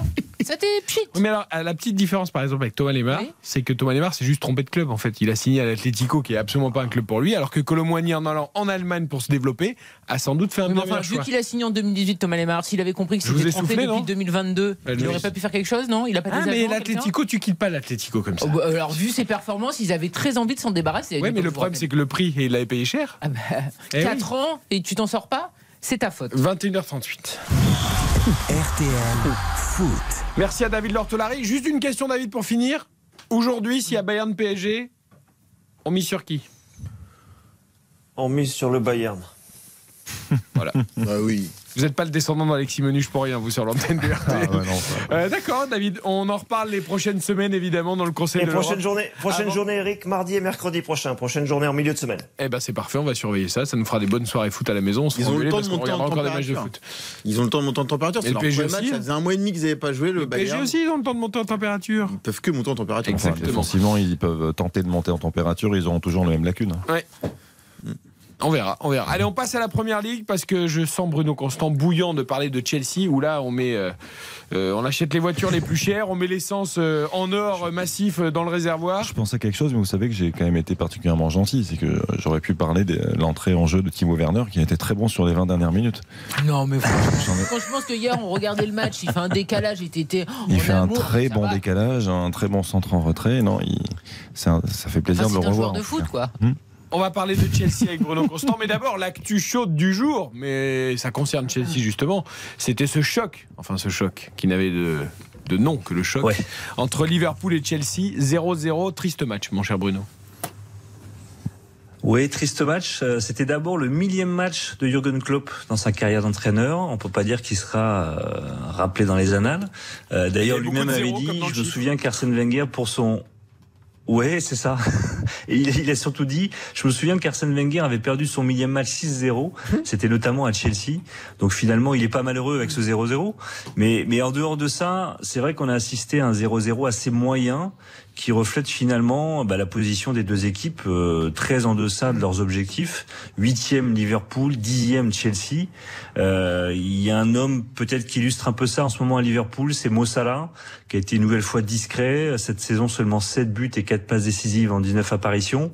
Euh, c'est pas le principal responsable des maux de Liverpool. Je pense qu'il est surtout euh, victime euh, collatérale, on va dire, de ce qui se passe à Liverpool. Euh, et puis aussi, quand on regarde les 11 des, des, des deux équipes au coup d'envoi, il manquait beaucoup, beaucoup de monde. Van Dijk, Trent Alexander-Arnold, Fabinho, Luis Diaz, Jota, Darwin Nunez à Liverpool, euh, par choix ou par blessure. Et puis Kanté, Rich James, Koulibaly, Wesley Fofana, Kovacic, côté Chelsea. Donc forcément, ça de influence. Et finalement, la seule étincelle...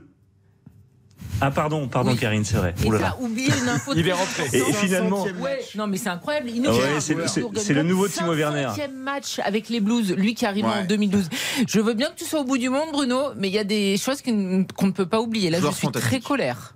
Hein C'est- vrai qu'à Chelsea, en ce moment, le, le cas Spilicotta, il passe très très très loin derrière les soucis des, des Blues. Et j'allais dire finalement la seule étincelle, et ça va nous amener au prochain débat, la seule étincelle finalement, elle est venue de l'une des nombreuses nouvelles recrues de Chelsea, l'Ukrainien Mikhail Modric, qui était sur le banc coup d'envoi, l'homme qui valait 100 millions et qui a bien failli marquer dès son entrée en jeu. Il fait un festival dans la surface de Liverpool et on a vu en quelques touches bah, tout le talent qu'il a sous le pied et qui va sans doute apporter à cette équipe de Chelsea. Mais tu fais bien de préciser qu'il a failli marquer, parce que moi j'avais beaucoup regardé ce Bien joueur sûr. avec le Shakhtar Donetsk. C'est vrai qu'il a du feu dans les jambes, il dribble, il est provocateur, etc.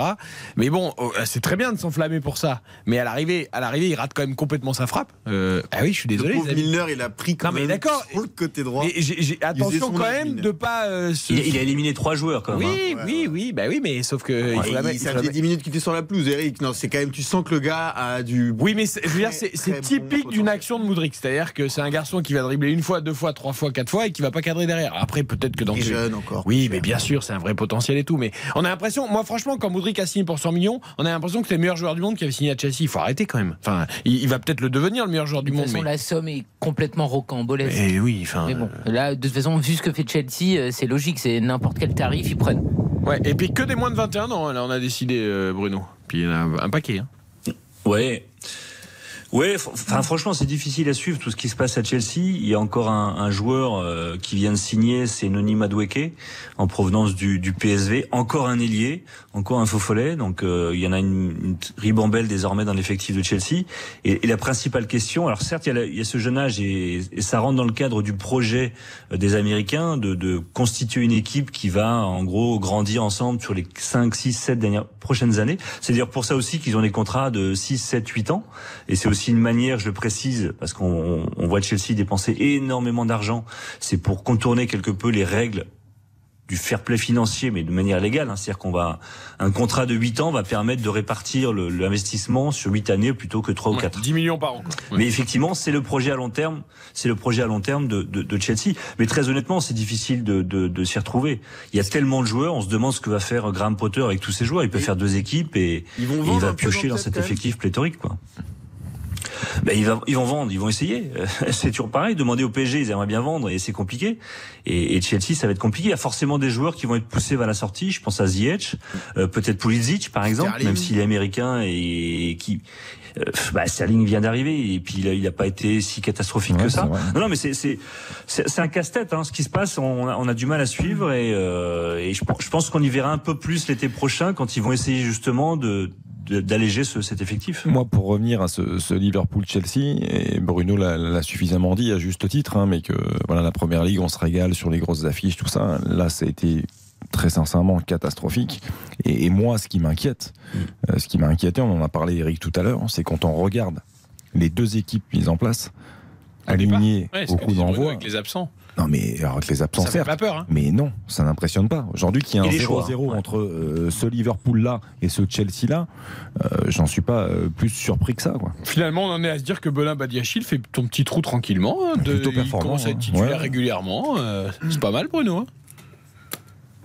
Il, il est même, ouais, il est même plutôt bon chaque fois qu'il joue. Enfin, pour les observateurs anglais, il est en train de gagner sa place euh, devant un Koulibaly qui a pas été fantastique depuis qu'il est arrivé à Chelsea. Mais là aussi, Koulibaly était recruté l'été dernier, un grand nom qui arrive à Chelsea. On se dit c'est un super coup. Et puis, bah, il confirme pas et il glisse progressivement sur le banc et on se demande même, on s'interroge un peu sur son avenir alors que Thiago Silva à 38 ans, euh, il est toujours aussi précieux. Ouais, bah écoutons le Benoît Badiachil, on le découvre, hein, l'ancien joueur de l'AS Monaco qui est désormais à Chelsea. Il s'installe euh, tout doucettement, alors avec son style hein, que l'on connaît, assez discret, le garçon, mais il s'installe quand même. C'est aussi ma personnalité. Je suis quelqu'un de, très calme, qui a besoin justement d'être euh, d'être serein sur le terrain pour pouvoir performer. Après, forcément, quand tu, joues avec Thiago Silva à côté de toi, c'est beaucoup plus facile. Mais euh, non, c'est dans mes habitudes de jouer de, cette manière-là. Et puis, euh, avec tous mes coéquipiers qui m'ont mis à l'aise, bah, ça me permet d'être le plus serein possible et de pouvoir performer pour l'équipe. Moi, je suis quelqu'un de toujours très optimiste. Si je suis venu ici à Chelsea, c'est parce que j'ai confiance en, ce projet. Voilà, ils sont en train de recruter, pardon, pas mal de, très bons joueurs. Donc voilà, je pense que pour l'avenir, euh, euh, ça va être bon à, jouer. Après, euh, comme vous l'avez dit, il faut du temps. Il faut du temps pour tout, et c'est un projet qui, est là pour le long terme. Donc il, va falloir avoir un peu de, patience. Mais je, suis- convaincu qu'on va faire de grandes choses avec ce club.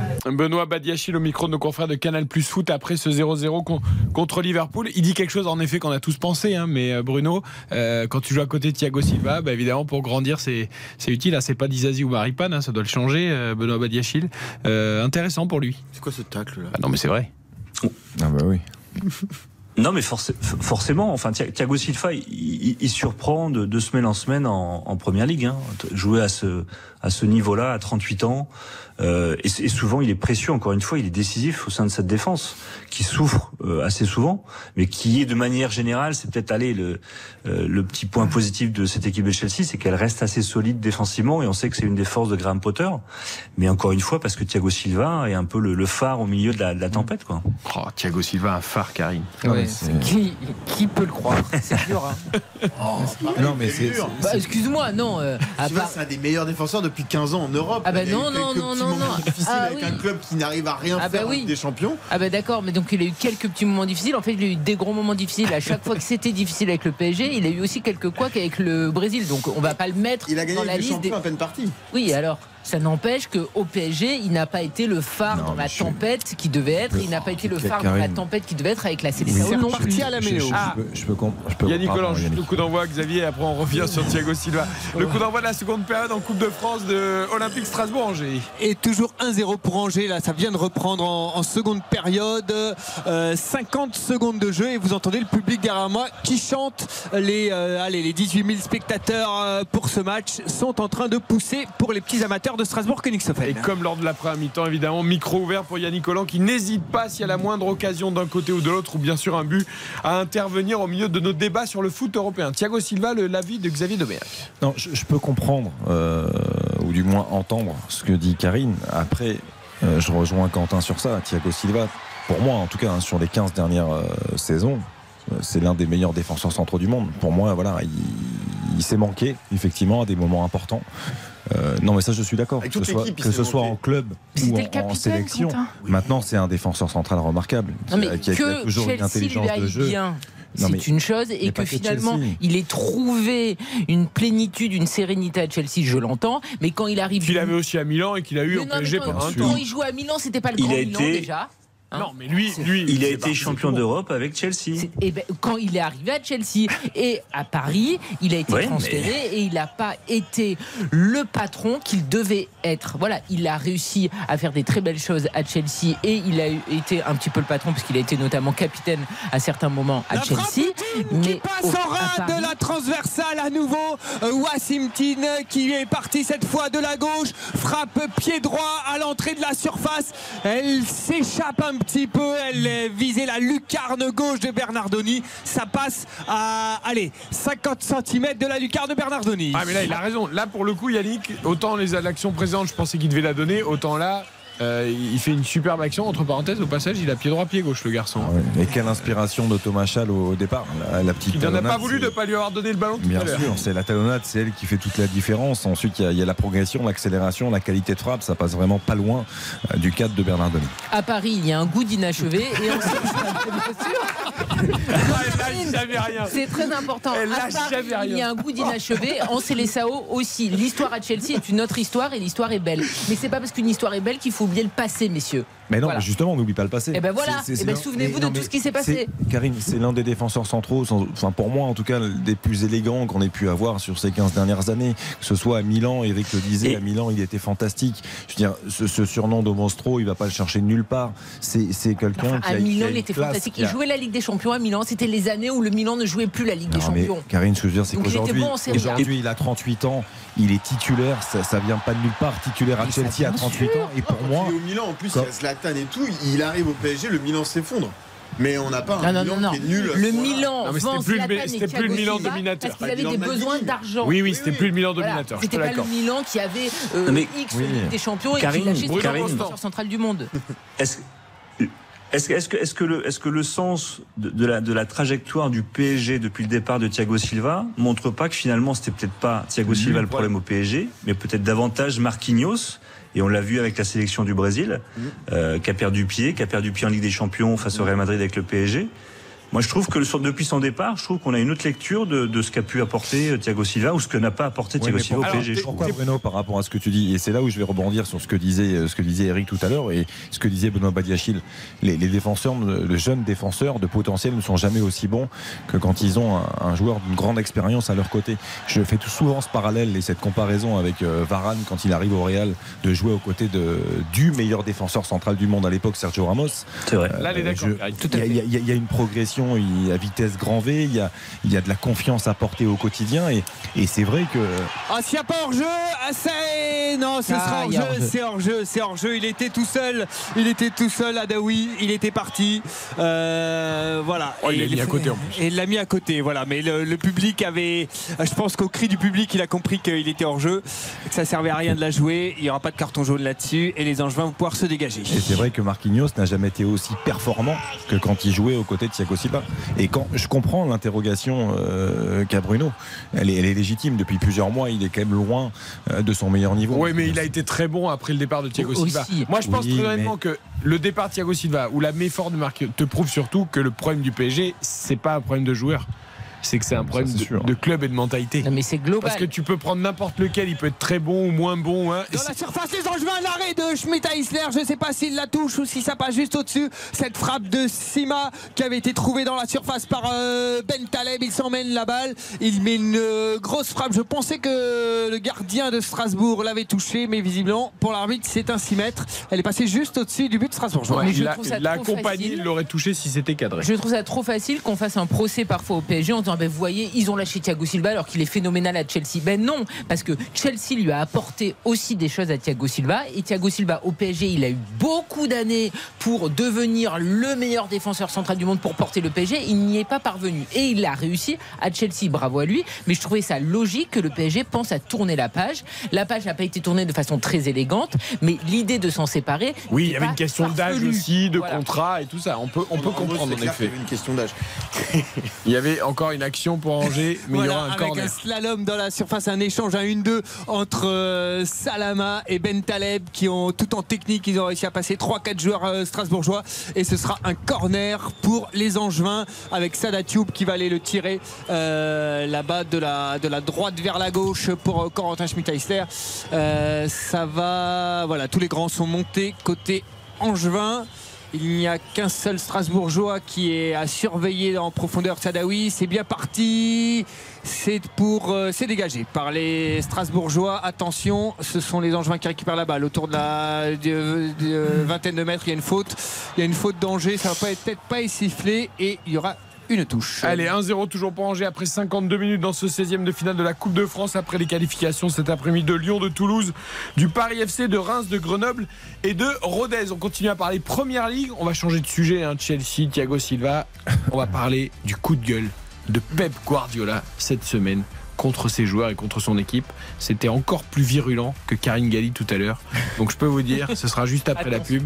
Pep Guardiola, il était chaud. RTL,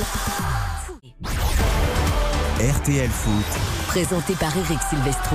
Nous sommes ensemble jusqu'à 23h avec Karine Galli, avec Xavier Domergue, avec Quentin Vasselin, Yannick Collant à la Méno pour Olympique Strasbourg-Angers en Coupe de France 1-0, toujours pour le SCO, antenne ouverte pour lui. Et nous évoquons avec nos différentes voix européennes du Conseil de l'Europe l'actu du foot. Nous sommes en Première Ligue avec Bruno Constant. Nous avons évoqué Chelsea, nous avons évoqué le match nul des Blues 0-0 à Liverpool. Et là, il faut qu'on parle, Bruno Constant, du coup de gueule de Pep Guardiola. Avant d'en parler, je vous propose de l'écouter. Le coach de City, c'était après la victoire de son équipe contre Tottenham. 4 buts à 2, mais son équipe avait été menée 2-0 dans cette rencontre. Je veux une réaction de la part de tout le club. Pas uniquement des joueurs, mais aussi du staff et de tout le monde. Nous sommes une équipe de fleurs heureuses, mais je ne veux pas de fleurs heureuses. Je veux battre Arsenal et si nous jouons de cette façon, Arsenal va nous détruire. Il n'y a rien qui vient du ventre. Aujourd'hui, nous avons eu de la chance, mais tôt ou tard, nous allons encore perdre des points. Il nous manque de la passion, du feu et le désir de gagner dès la première minute. Un Pep Guardiola très remonté, très touché. Bruno Constant, lui qui a plutôt tendance toujours à, à positiver, en tout cas à parler aussi en bien des adversaires. Là, je trouve qu'il est, c'est la sonnette d'alarme, quoi. Oui, c'est- un peu une surprise. C'est une surprise d'abord parce que c'est arrivé après une victoire de Manchester City, euh, 4 buts à 2 alors qu'ils étaient menés 2-0. Donc on s'attendait pas à un coup de gueule comme ça de Pep Guardiola. L'occasion angevine, à l'instant, je vous coupe parce que l'arbitre a Ah, a sifflé faute, une il y a faute. faute. Il y a une Ah faute, mais euh, effectivement, les, les Strasbourgeois, là, il y a, euh, c'est Issufi qui a tenté de, de faire le malin dans la surface. Il a perdu la balle à 10 mètres, euh, à 10 mètres de son but. Euh, Corentin Schmidt-Eisler était là derrière pour, pour sau- sauver la patrie alsacienne. Allez, c'est reparti côté Strasbourgeois avec une passe en profondeur pour Thomas Schall qui a peut-être une occasion qui met en retrait pour Adaoui. Non, il rate le ballon. Il rate le ballon. C'était un petit centre en retrait parfait. Il fallait la frapper. Il écrase sa frappe. Il était tout seul dans la surface à 8 mètres, à 8 mètres du, du but de Bernardoni et il écrase complètement sa frappe. Quel dommage pour les amateurs de euh, Strasbourg Königshofen. C'était une énorme occasion pour eux sur ce coup-là. Il a quel âge le petit Thomas Schall là? Euh, 24 ans. 24 Euh, Très intéressant. hein. Parce que. quand même, moi, je trouve. Non, mais il, il sent le foot. Il, tu vois, il donne les ballons. Il- je trouve qu'il, franchement, il a de l'activité. Il voit le jeu. Il donne. Tu vois, là, il aurait pu tenter le coup. Il est quand même attaquant. Tu joues en Coupe de France à la Méno. T'as un contre. Tu peux essayer d'y aller tout seul et de frapper. Ben non, il, il- il fixe et il donne le ballon en retiré. Il fait le bon geste, quoi. Moi j'aime beaucoup aussi parce que je trouve qu'il il est petit, il a quand même un gabarit très atypique pour un numéro 9. Je trouve qu'il il remue beaucoup, il, il propose beaucoup de solutions et puis il joue juste. C'est vrai qu'il joue juste. il- on aime bien utiliser cette, cette expression, mais il respecte le jeu. Quand euh, voilà, on demande de jouer en une de touche, de chercher un décalage derrière soi, il le trouve. Euh, moi je trouve que c'est un joueur qui est vraiment très intéressant depuis le début de ce match. Il fait, il fait souvent les bons choix. Allez, 15 millions à Crystal Palace en première ligue, et c'est réglé. Euh, on, on revient à notre débat sur Pep Guardiola. C'est vrai que surprenant cette sortie un peu alarmiste. Oui, parce que le moment était surprenant après une victoire et parce qu'on n'a pas l'habitude de l'entendre critiquer ses joueurs. Il, il les défend 99% du temps. Euh, là, il en a pris, tout le monde l'a pris pour son grade. Il a d'abord commencé à attaquer les supporters de City. Il a dit je veux mes supporters de retour. Il estimait qu'à domicile, il n'y avait pas d'ambiance alors que, que son équipe était menée 2-0 par Tottenham. Son équipe a été même été sifflée euh, à la pause après la première période. Euh, il a eu des phrases fortes. Il a dit si on joue comme ça, on concédera des buts, on abandonnera des points, on ne sera pas champion. Il nous manque quelque chose au niveau de l'estomac. Il a même fait le, geste. Il manque les, tripes. Et il a pris l'exemple, par exemple, du, jeune Rico Lewis, le petit euh, jeune de 18 ans qui, qui devance Skywalker au poste de latéral droit, qui s'intercale en plus dans le milieu de terrain, qui est très avancé tactiquement. Il a subi quatre fautes sur ce match. Il s'est fait bouger.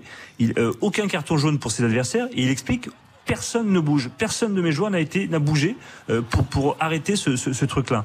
Donc il estime que son équipe est peut-être un peu endormie, comme son public, euh, par ses quatre titres de champion d'Angleterre en cinq ans, et qu'on se dit peut-être qu'il suffit de venir sur le terrain et, que tout va se dérouler de la meilleure des manières.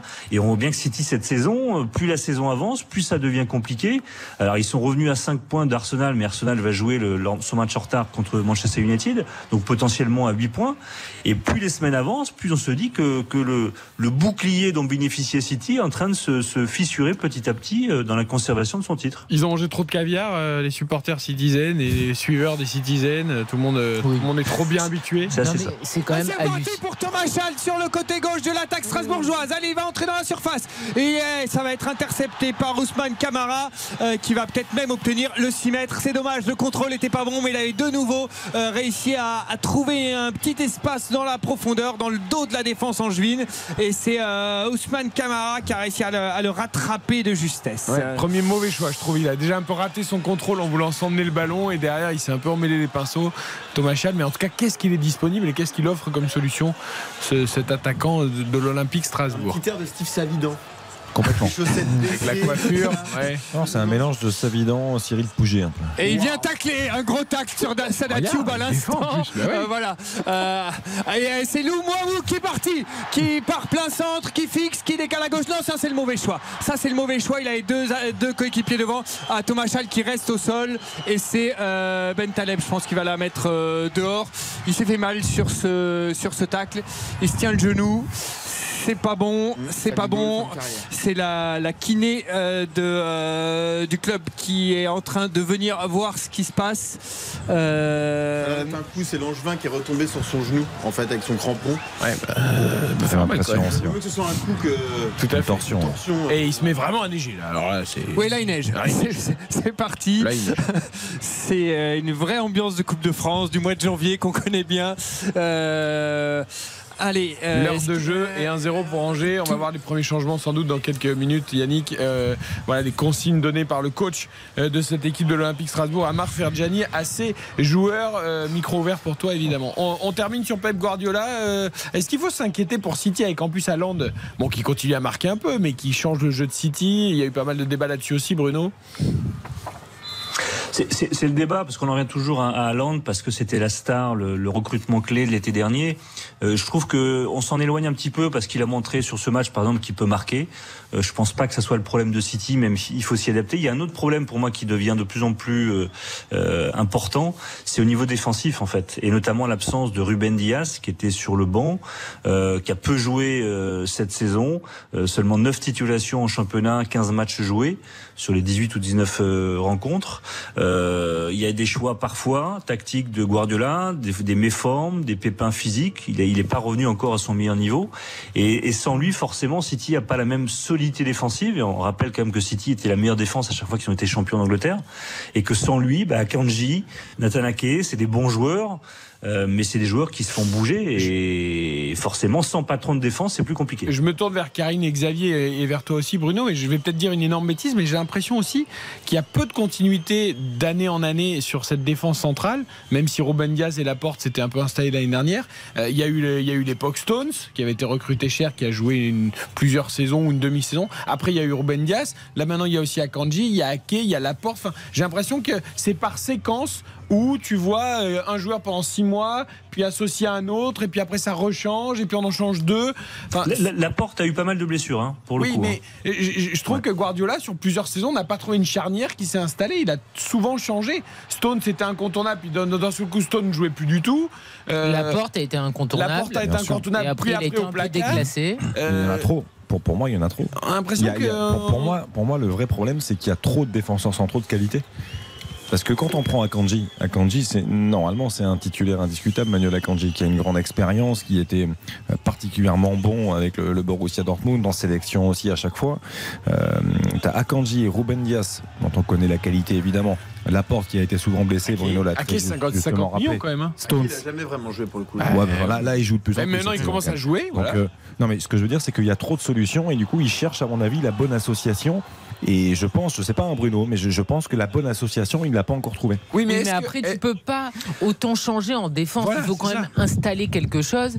Et euh, tu as parfois des moments compliqués. Et après, tu deviens le défenseur Ouais, exceptionnel. fait. Je En dire, C'est rare que tu arrives et que tu prennes la pleine mesure. Je d'accord. je pensais à ça, mais je sais pas pourquoi je pensais à ça. Mais Skriniar, quand il arrive en Italie, au début, bah, il, il joue pas beaucoup, il est pas tout de suite bon. Et puis après, il explose. Mmh. Van Dijk, quand il arrive à, à Liverpool, les tout premiers matchs, c'est pas top. Et puis après, il est un, incontournable. mais c'est c'est surtout normal aussi. Moi, je quand pense même. à un moment, il y avait Stones, Ruben Dias ou Ruben Dias Laporte.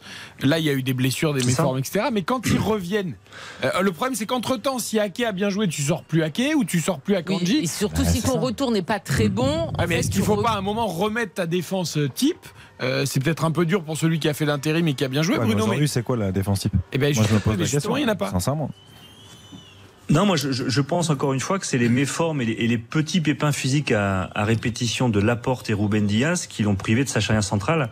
Euh, effectivement, la saison passée, la charnière centrale, c'était euh, c'était Stones pendant un moment, ça, ça avait été Laporte, Ruben Diaz. Quand Laporte s'est blessé, Stones est revenu dans le 11 et il s'est imposé et, ça tenait avec Ruben Diaz. Mais c'est un petit peu comme Thiago Silva. Euh, je pense que le, le phare aujourd'hui c'est Ruben Diaz et s'il est pas là, ben, les autres à côté de lui ou ceux qui étaient bons à côté de lui le sont un peu moins et ceux qu'on met à côté de ceux qui étaient à, à côté de lui, bah forcément sont encore un peu moins bons. Donc ça affaiblit quelque part. Mais après, il y, a- aussi une question sur Guardiola qui change systématiquement de système. Là aujourd'hui, il a un système avec quasiment une défense à 3 plus euh, le jeune Rico Lewis qui est fantastique, à 18 ans, il est, il est, il est pétri de talent et qui, est latéral droit mais qui joue milieu défensif axial en possession. Donc c'est encore aussi une autre lubie de, Guardiola qui change beaucoup de choses sur le terrain.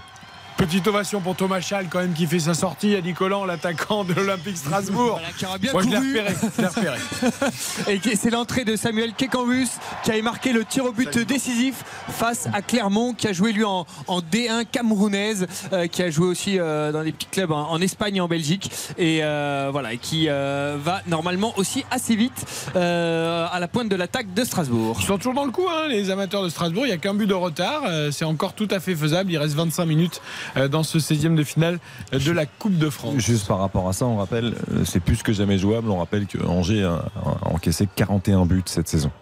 Donc voilà, ju- juste pour donner une idée. Donc, euh, donc des buts ils en prennent et défensivement. euh, Deux par match, quoi. Ouais, oui. Donc et on le C'est une voit. hein. bonne moyenne. On le voit parce que les situations ils les ont. hein. Oui. Allez, justement, c'est Strasbourg là qui essaie de se dégager, mais là, le, le pressing angevin va peut-être récupérer la balle. C'est un corner ou un 6 mètres. Ce sera un 6 mètres. On dit au revoir à Bruno Constant, les amis. Mais Euh, on n'a rien dit sur Crystal Palace qui vient d'enchaîner deux matchs nuls contre Manchester United et contre Newcastle. Magnifique. Pourquoi tu ris Bah, C'était deux ils- gros adversaires. Oui, ils étaient quand même Deux- sur une très très mauvaise Bah oui. Et vu qu'on a quand même un entraîneur français à la tête, Ouais. je vois pas pourquoi il Pourquoi il rit, était pas très bien ces derniers temps. bah plutôt sur le match de demain, 17h30. Manchester City Arsenal. Bah, on a parlé de Manchester City. Mais pas d'Arsenal. Pep Guardiola, Pep Non, Guardiola Arsenal, Manchester United. Arsenal Manchester United, pardon. Ah, United, United qui a été freiné par Crystal Palace justement. Bah oui, c'est ce que je vous Bah, dis. je sais. Il y Avec a un eu très beau coup un. 1 d'un Français, je vous rappelle. Oui, tout à voilà, hein, peut-être. Non, je pensais surtout qu'on allait parler. pour Strasbourg, Clécambous qui entre dans la surface, la frappe et qui passe au ras du poteau de Bernard Denis, c'est pas possible. L'interception par Adaoui, derrière c'est Samuel Kekambus qui, vient, qui venait de rentrer, qui prend la balle, frappe du droit, un tout petit peu trop croisé et qui passe allez, à, à 20 cm du Ah, poteau dommage, droit de Bernard. Denis. Il peut faire mieux, c'est dommage, c'est bien joué, mais la frappe, il pourrait, la- il aurait pu la cadrer. Il aurait pu la cadrer. Quelle erreur de Ben Taleb. La, remise pied droit avec facile. toute la nonchalance qu'on lui connaît. Et, euh, Ah, elle est pas si mal sa phrase. Je pensais qu'elle était plus ratée que ça, mais non, elle non, elle pas si mal. mal. Elle pas Elle, elle- passe pas loin. Mais Ben. Taleb, c'est là où je pense, facile. je pense qu'il y a ce sentiment de supériorité. En plus, il se dit, euh, ça va, c'est une erreur, on va pas se faire trimballer. Je, voilà, je suis tranquille. Parce qu'on l'a vu hein, plusieurs fois faire deux trois râteaux, Et là, petit. Bon. C'est encore un loupé, encore une récupération par euh, Strasbourg qui se rue à l'attaque avec euh, qui tente le centre. C'est mal dégagé par Ousmane Kamara. Wassim Tin qui récupère la balle, toujours sur l'aile gauche pour euh, Strasbourg Königshofen qui fixe deux défenseurs. Il repasse à l'intérieur avec Merie- euh, Cheriev. Mohamed Cheriev qui donne un bon ballon à Wassim Tin. Il le récupère sur la ligne du corner. Le centre, c'est les déviations. Et Oh, c'est arrêté par Bernardoni. Il y avait trop de monde devant. Je voyais pas si elle était dedans ou au ras du poteau. bien joué. Très Euh, bien joué. Un centre, il est sur la ligne du corner. Allez, la Méno se réveille. Ça pousse.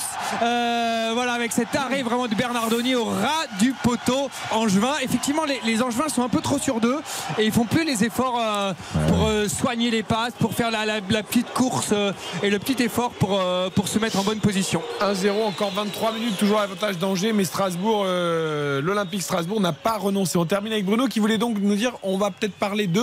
Non. Non, parce que Ka- Karine disait, on n'a pas parlé de Christophe. Je, je pensais qu'on allait parler surtout de celui qui sera peut-être euh, le élu le meilleur joueur de Première Ligue cette saison. Magnifique. Si Arsenal est champion, c'est évidemment Martin Odegaard, euh, qui est le maestro de cette équipe, qui était arrivé sur la pointe des pieds en provenance du Real Madrid, où il avait eu l'image d'un super prodige qui avait jamais confirmé. Euh, il avait été prêté d'abord en janvier 2021 à Arsenal, il est arrivé sur la pointe des pieds, puis il a confirmé petit à petit. Et puis quand il a été recruté définitivement l'été 2021, bah, il est devenu en, en quelques mois euh, le passer du gentil milieu de terrain technique un peu chétif dans les grands matchs à celui de maestro, dépositaire du jeu d'Arsenal et même patron de cette équipe puisqu'il était nommé capitaine de cette équipe, un peu à la surprise générale. Euh, et aujourd'hui, euh, c'est presque le Kevin De Bruyne de cette équipe euh, d'Arsenal, 8 buts, 5 passes décisives. Euh, certains le comparent aussi un peu à Ozil, il n'a pas tout à fait la même élégance mais mais il a un peu plus ouais, d'efficacité qu'Ozil. On- on lui souhaite d'avoir ça une bien- là, ça- Ah ben, suffit c'est- surtout beaucoup, sa là. qualité. C'est surtout sa qualité, c'est qu'il est beaucoup plus régulier que Mesut Ozil. Ah oui. Ah bah, je sais pas, Ozil c'était Casper une fois sur 10. on est bien d'accord, Karine. Alors là, je voilà. suis d'accord. Je te non, suis à mais 100%. Évidemment, arrêtez. quand on pense qu'Arsenal lui avait ça, fait le plus gros contrat de l'histoire d'Arsenal à une époque. Non, mais J'ai l'impression qu'il y, a une- il y a des têtes de Turcs euh, parfois. ah non, mais Mesut Ozil. Non, non, mais je suis euh, d'accord avec Karine. Ah bah, il faisait un bon Mais match. parce que vous étiez aveuglé par sa qualité Un footballistique. bien bon match sur Et 10, en vous rigolez. Mais Demandez bien au sûr que oui. un bon match sur 10 au Real. Et Bah, Arsenal. Sur l'ensemble de sa carrière, ça doit être. Oh, un oh, c'est quand même terrible. On est C'est c'est vrai qu'Arsenal, il a, il a fait 18 bons mois et le reste, Mais oui, euh, on est c'était quand même d'accord. assez Oui, sur combien d'années Parce que il est resté longtemps. Ah bah sur Arsenal. 5, 6, Tiens, 7 on parlait, ans, ouais, on parlait sûr, de bien contrat sûr. dont on pouvait pas se débarrasser. Et Ah oui. Ozil, Ah, il en fait partie. Ah, pour le coup, j'étais un grand fan de Mesut Ozil, mais après, je comprends effectivement l'inconstance. Mais, euh, mais au Real Madrid, il a, il a quand même été très régulier, je trouve, pendant de, de- de longs mois. Et pour revenir à Martin Odegaard, je, il faut pas oublier ce qu'il a fait à la Real Sociedad aussi. Parce que je, je pense que ce club-là lui a fait confiance, ce club-là lui convenait parfaitement.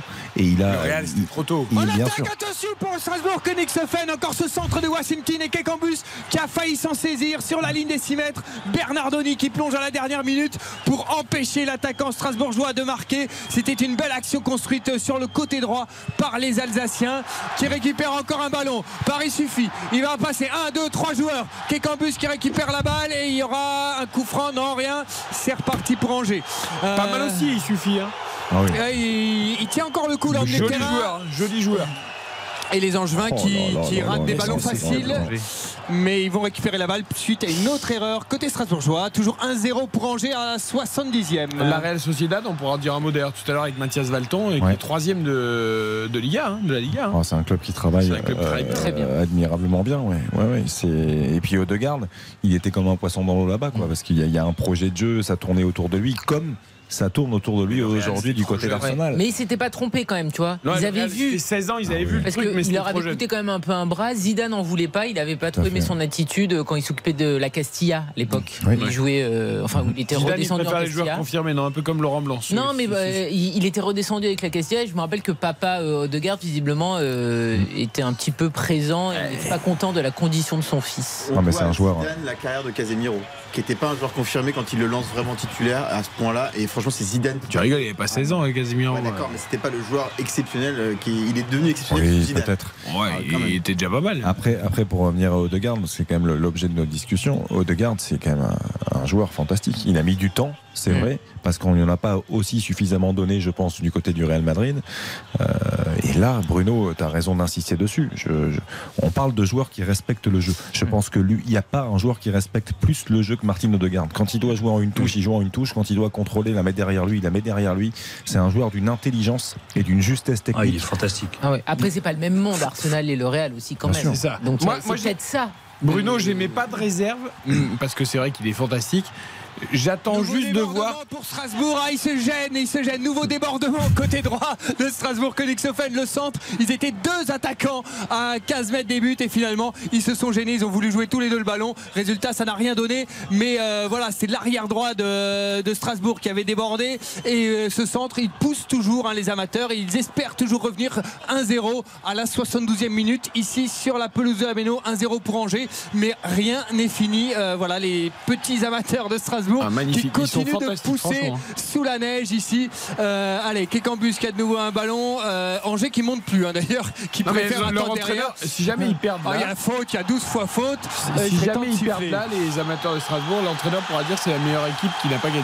Parce que franchement, euh, c'est eux qui font le match. hein. Et Baptista Mendy vient d'hériter de ce carton jaune hein, puisqu'il l'a retenu le joueur strasbourgeois avec euh, voilà en tirant de tout ce qu'il pouvait le maillot, le bras, tout ce qui passait et ce sera un coup franc pour les strasbourgeois. On finit avec Bruno. Juste sur Odegaard, je voulais juste dire moi, euh, fantastique ce qu'il fait cette saison. Je voudrais juste que ça dure jusqu'à la fin de la saison. Voilà. Pour moi, s'il arrive à tenir ce niveau-là ou presque ce niveau-là jusqu'à la fin de la saison, Bruno, ce sera vraiment un changement de, de situation.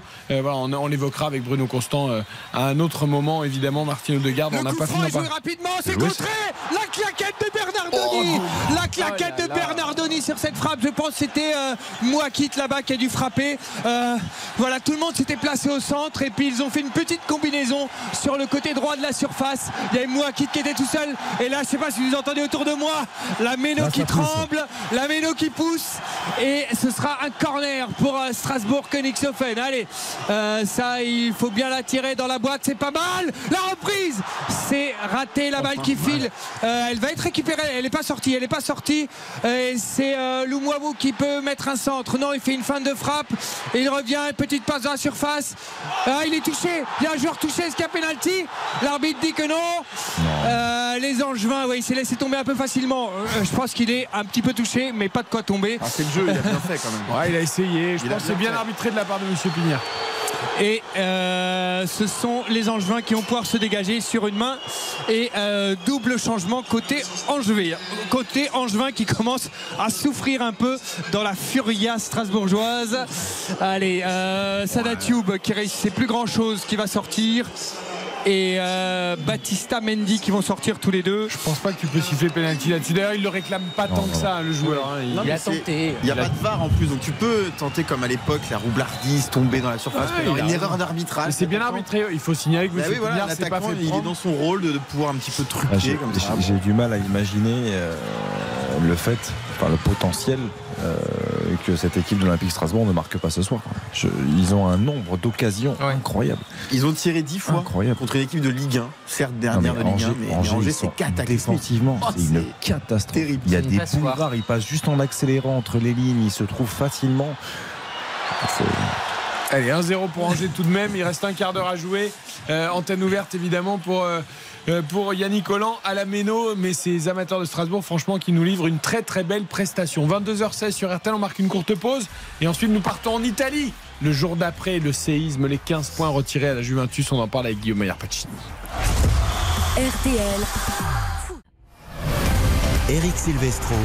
RTL Foot. Toute l'équipe est là, Karine Galli, Xavier Demer, Quentin Vasselin. Nous sommes en direct à la Méno avec Yannick Collant pour euh, Olympique Strasbourg. Angers 1-0 toujours pour le SCO à 14 minutes de la fin cet après-midi. Qualification de Lyon, de Toulouse, du Paris FC, de Lorient que j'ai oublié tout à l'heure sur la pelouse de Bastia au tir au but, de Reims, de Grenoble et de Rodez.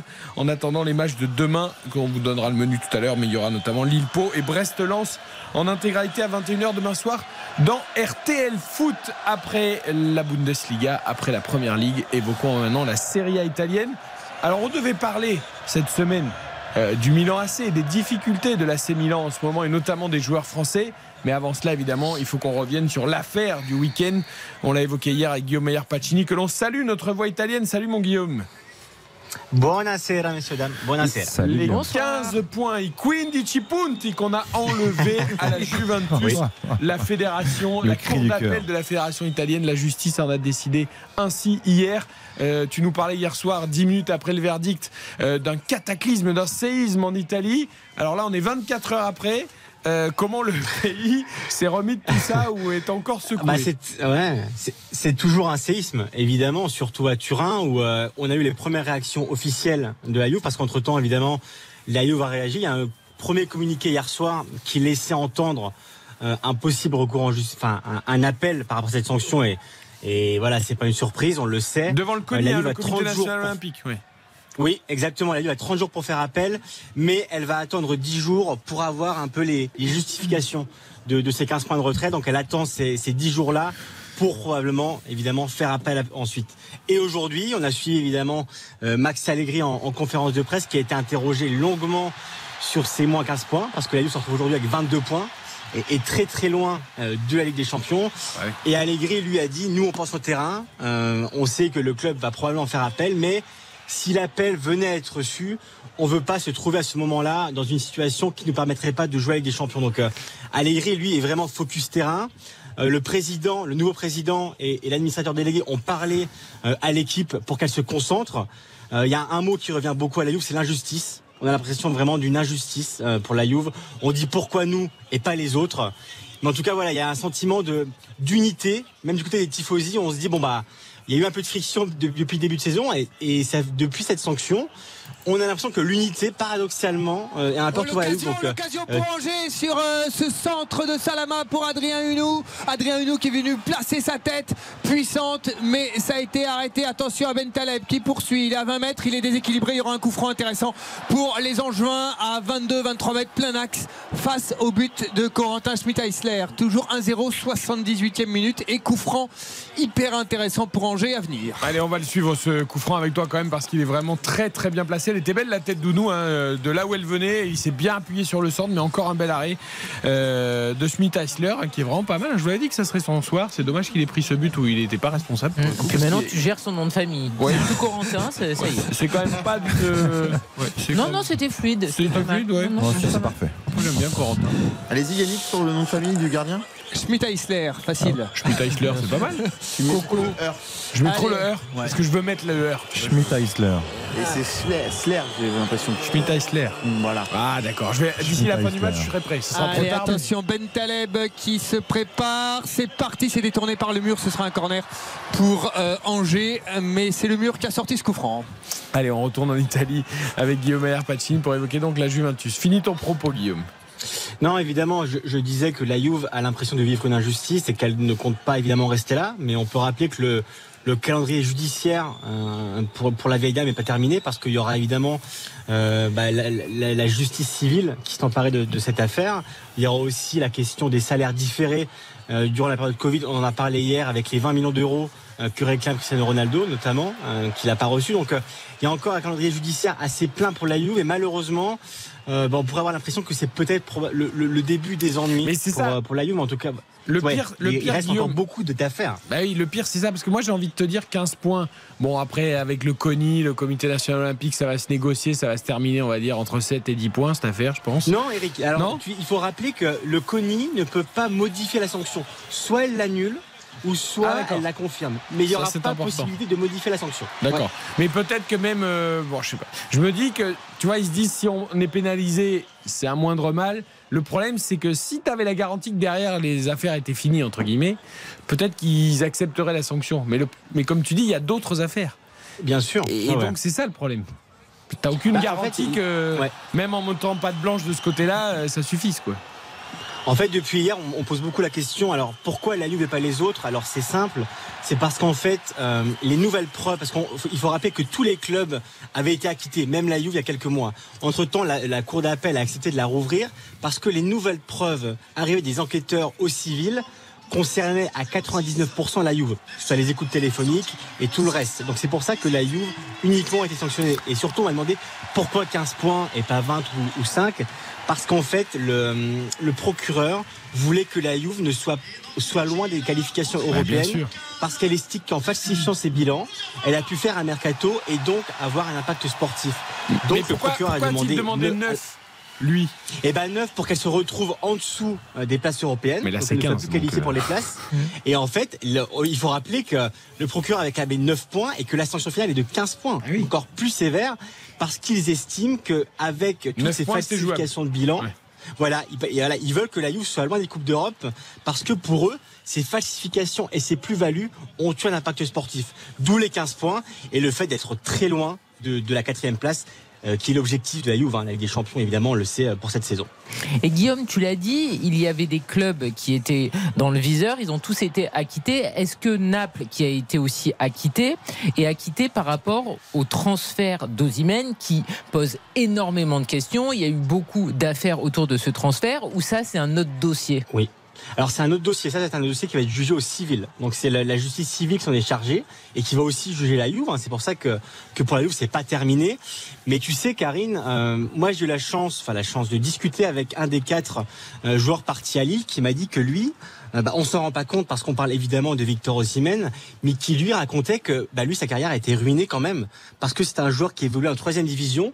Il est parti à Lille dans un club qu'il ne connaissait pas. Il a signé son contrat à distance. Hein, il a jamais joué à Lille. Et c'est vrai qu'il a connu, du coup, euh, eh ben, une espèce de, traversée du désert. Il s'est retrouvé à Lille dans, un- dans une affaire qui ne le concernait pas.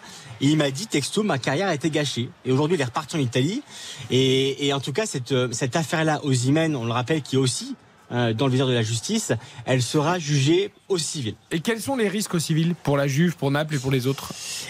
Et C'est- ben alors ça, ça va être à la, à la justice civile de, Non, parce que de je, je décider. suis en train de penser à Naples qui est quand même euh, qui caracole en tête du championnat d'Italie qui a encore gagné euh, 2-0 cet après-midi sur la pelouse de la Sa- Salernitana avec un but d'Osimhen d'ailleurs.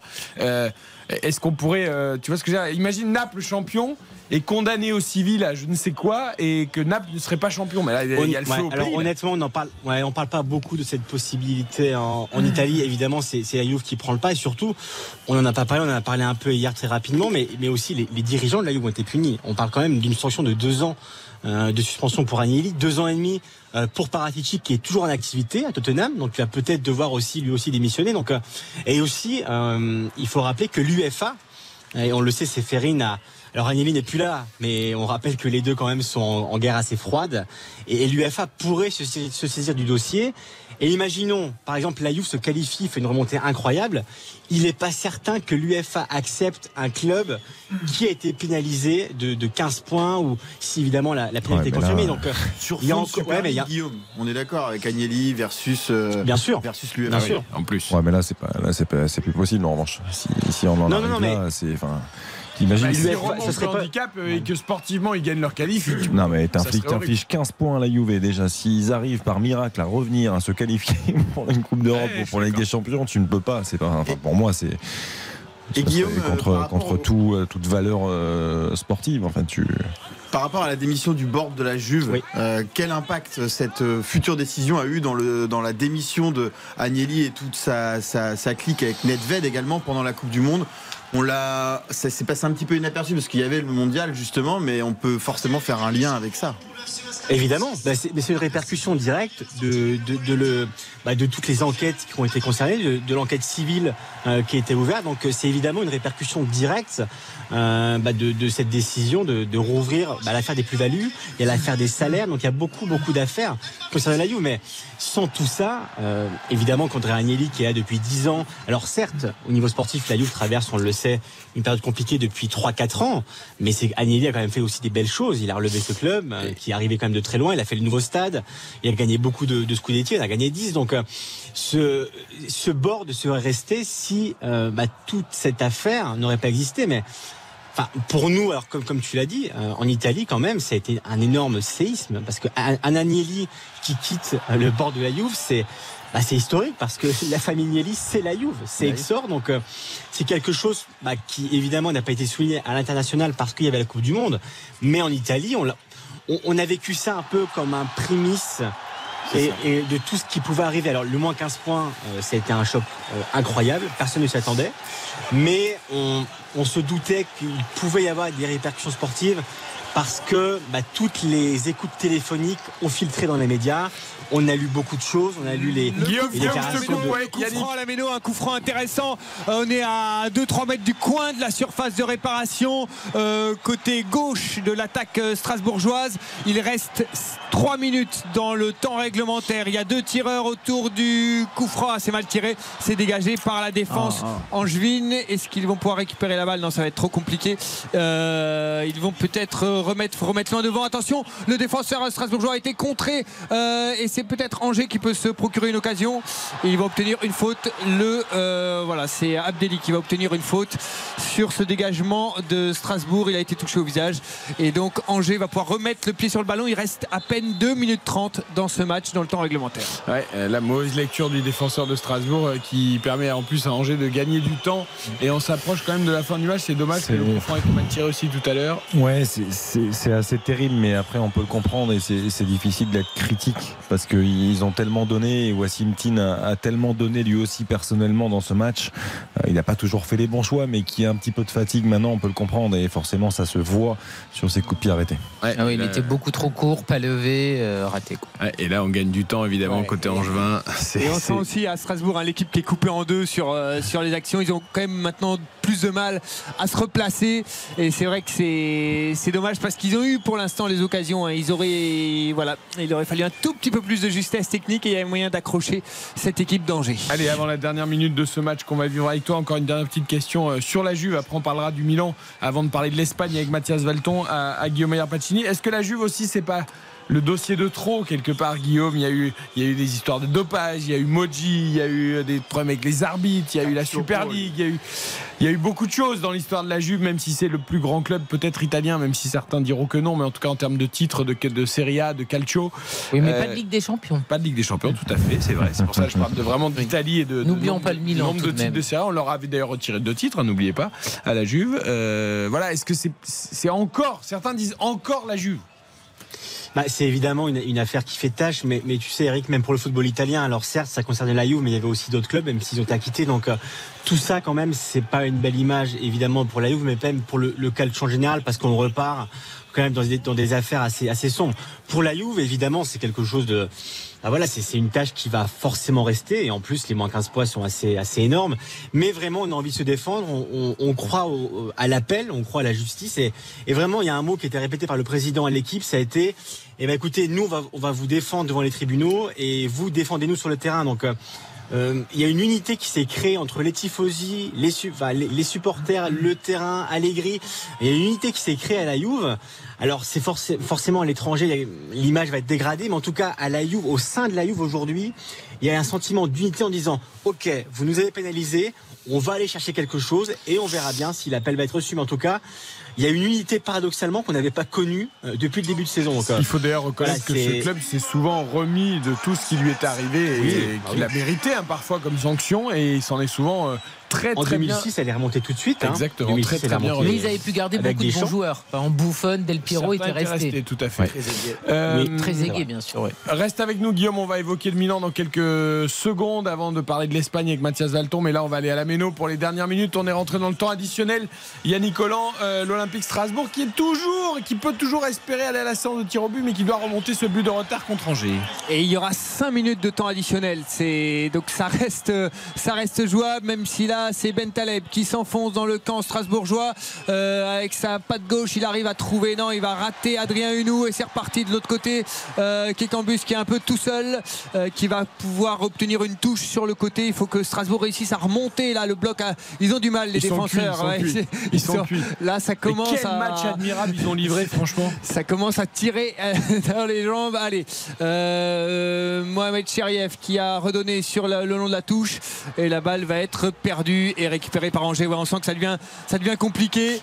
Si ça s'arrête là, ils seront forcément déçus, mais. Franchement, il faut aussi vraiment. Alors, c'est dur hein, quand tu es éliminé, que tu perds, qu'en plus. Mais quel match, quel match, Xavier? Enfin, franchement, une club de R1, même si Angers a vraiment pas été bon, bah, quand même, quoi. Oui, euh, très sincèrement, pour moi, ce, c'est difficile de leur reprocher quoi que ce soit. Euh, eux, je pense, par rapport au discours de leur entraîneur qu'on a entendu en présentation de, de cette affiche, auront des regrets parce qu'ils auront ce sentiment euh, juste hein, d'avoir rivalisé avec un club de Ligue 1. Encore une fois, je me répète peut-être, mais c'est ce dit qui- l'entraîneur avant le match, Ouais. c'est un peu ce qui s'est passé. mais hein. c'est ce qu'ils auront fait ce soir. Ils se seront créés plus de situations que, les Angevins. Les occasions de but pour revenir, ils les auront eu aussi. Donc oui, il y aura quelque part une, une part de regret euh, parce que cette équipe euh, était à la hauteur ce soir. Petite question, est-ce que l'ambiance existe vraiment Parce qu'on n'a pas l'impression que la Méno s'est vraiment enflammée pour le petit poussé. Alors, il y a 18 700 spectateurs. Effectivement, ça manque de, ça manque de chance. C'est pas coordonné comme quand il y a le, le mur bleu du Racing qui, qui organise tout ça. Donc, effectivement, ça manque un peu de, de, de chant et de, et de, d'animation coordonnée, on va dire, dans, dans tout le stade. Euh, On entend quand même les enfants et tout, c'est un public de Coupe de France, quoi. On sent qu'il y a- il y a une bonne ambiance en tout cas. Voilà, et, c'est- et ils poussent. Et donc euh, voilà, c'est ça, il pousse, mais c'est voilà, il n'y a pas eu de, de- voilà d'animation comme on peut le connaître à la Méno, avec euh, avec tout un stade qui, qui réagit à l'unisson. Là, c'est Angers qui continue à faire durer le suspense le long du poteau de corner euh, strasbourgeois, Euh, la fameuse technique pour gagner 30 secondes. Ah mais Ça- Loumouamou il est parti à côté du ballon, il a même pas, il a même pas cherché à jouer le ballon, il est perclus de crampes, il, il a marché à côté des joueurs qui avaient le ballon et il s'en est même pas occupé. Et ce sera un corner pour les, pour les Angevins qui vont encore gagner du temps. Mais ça fait toujours bizarre hein, de voir un club de Ligue 1 face ouais. à un petit club amateur qui, qui s'occupe à gagner 30 secondes parce qu'en fait Angers sait pas trop quoi faire d'autre. Au- Autant, autant Lyon s'est un peu rassuré contre Chambéry, à Louamou il peut plus, il peut plus.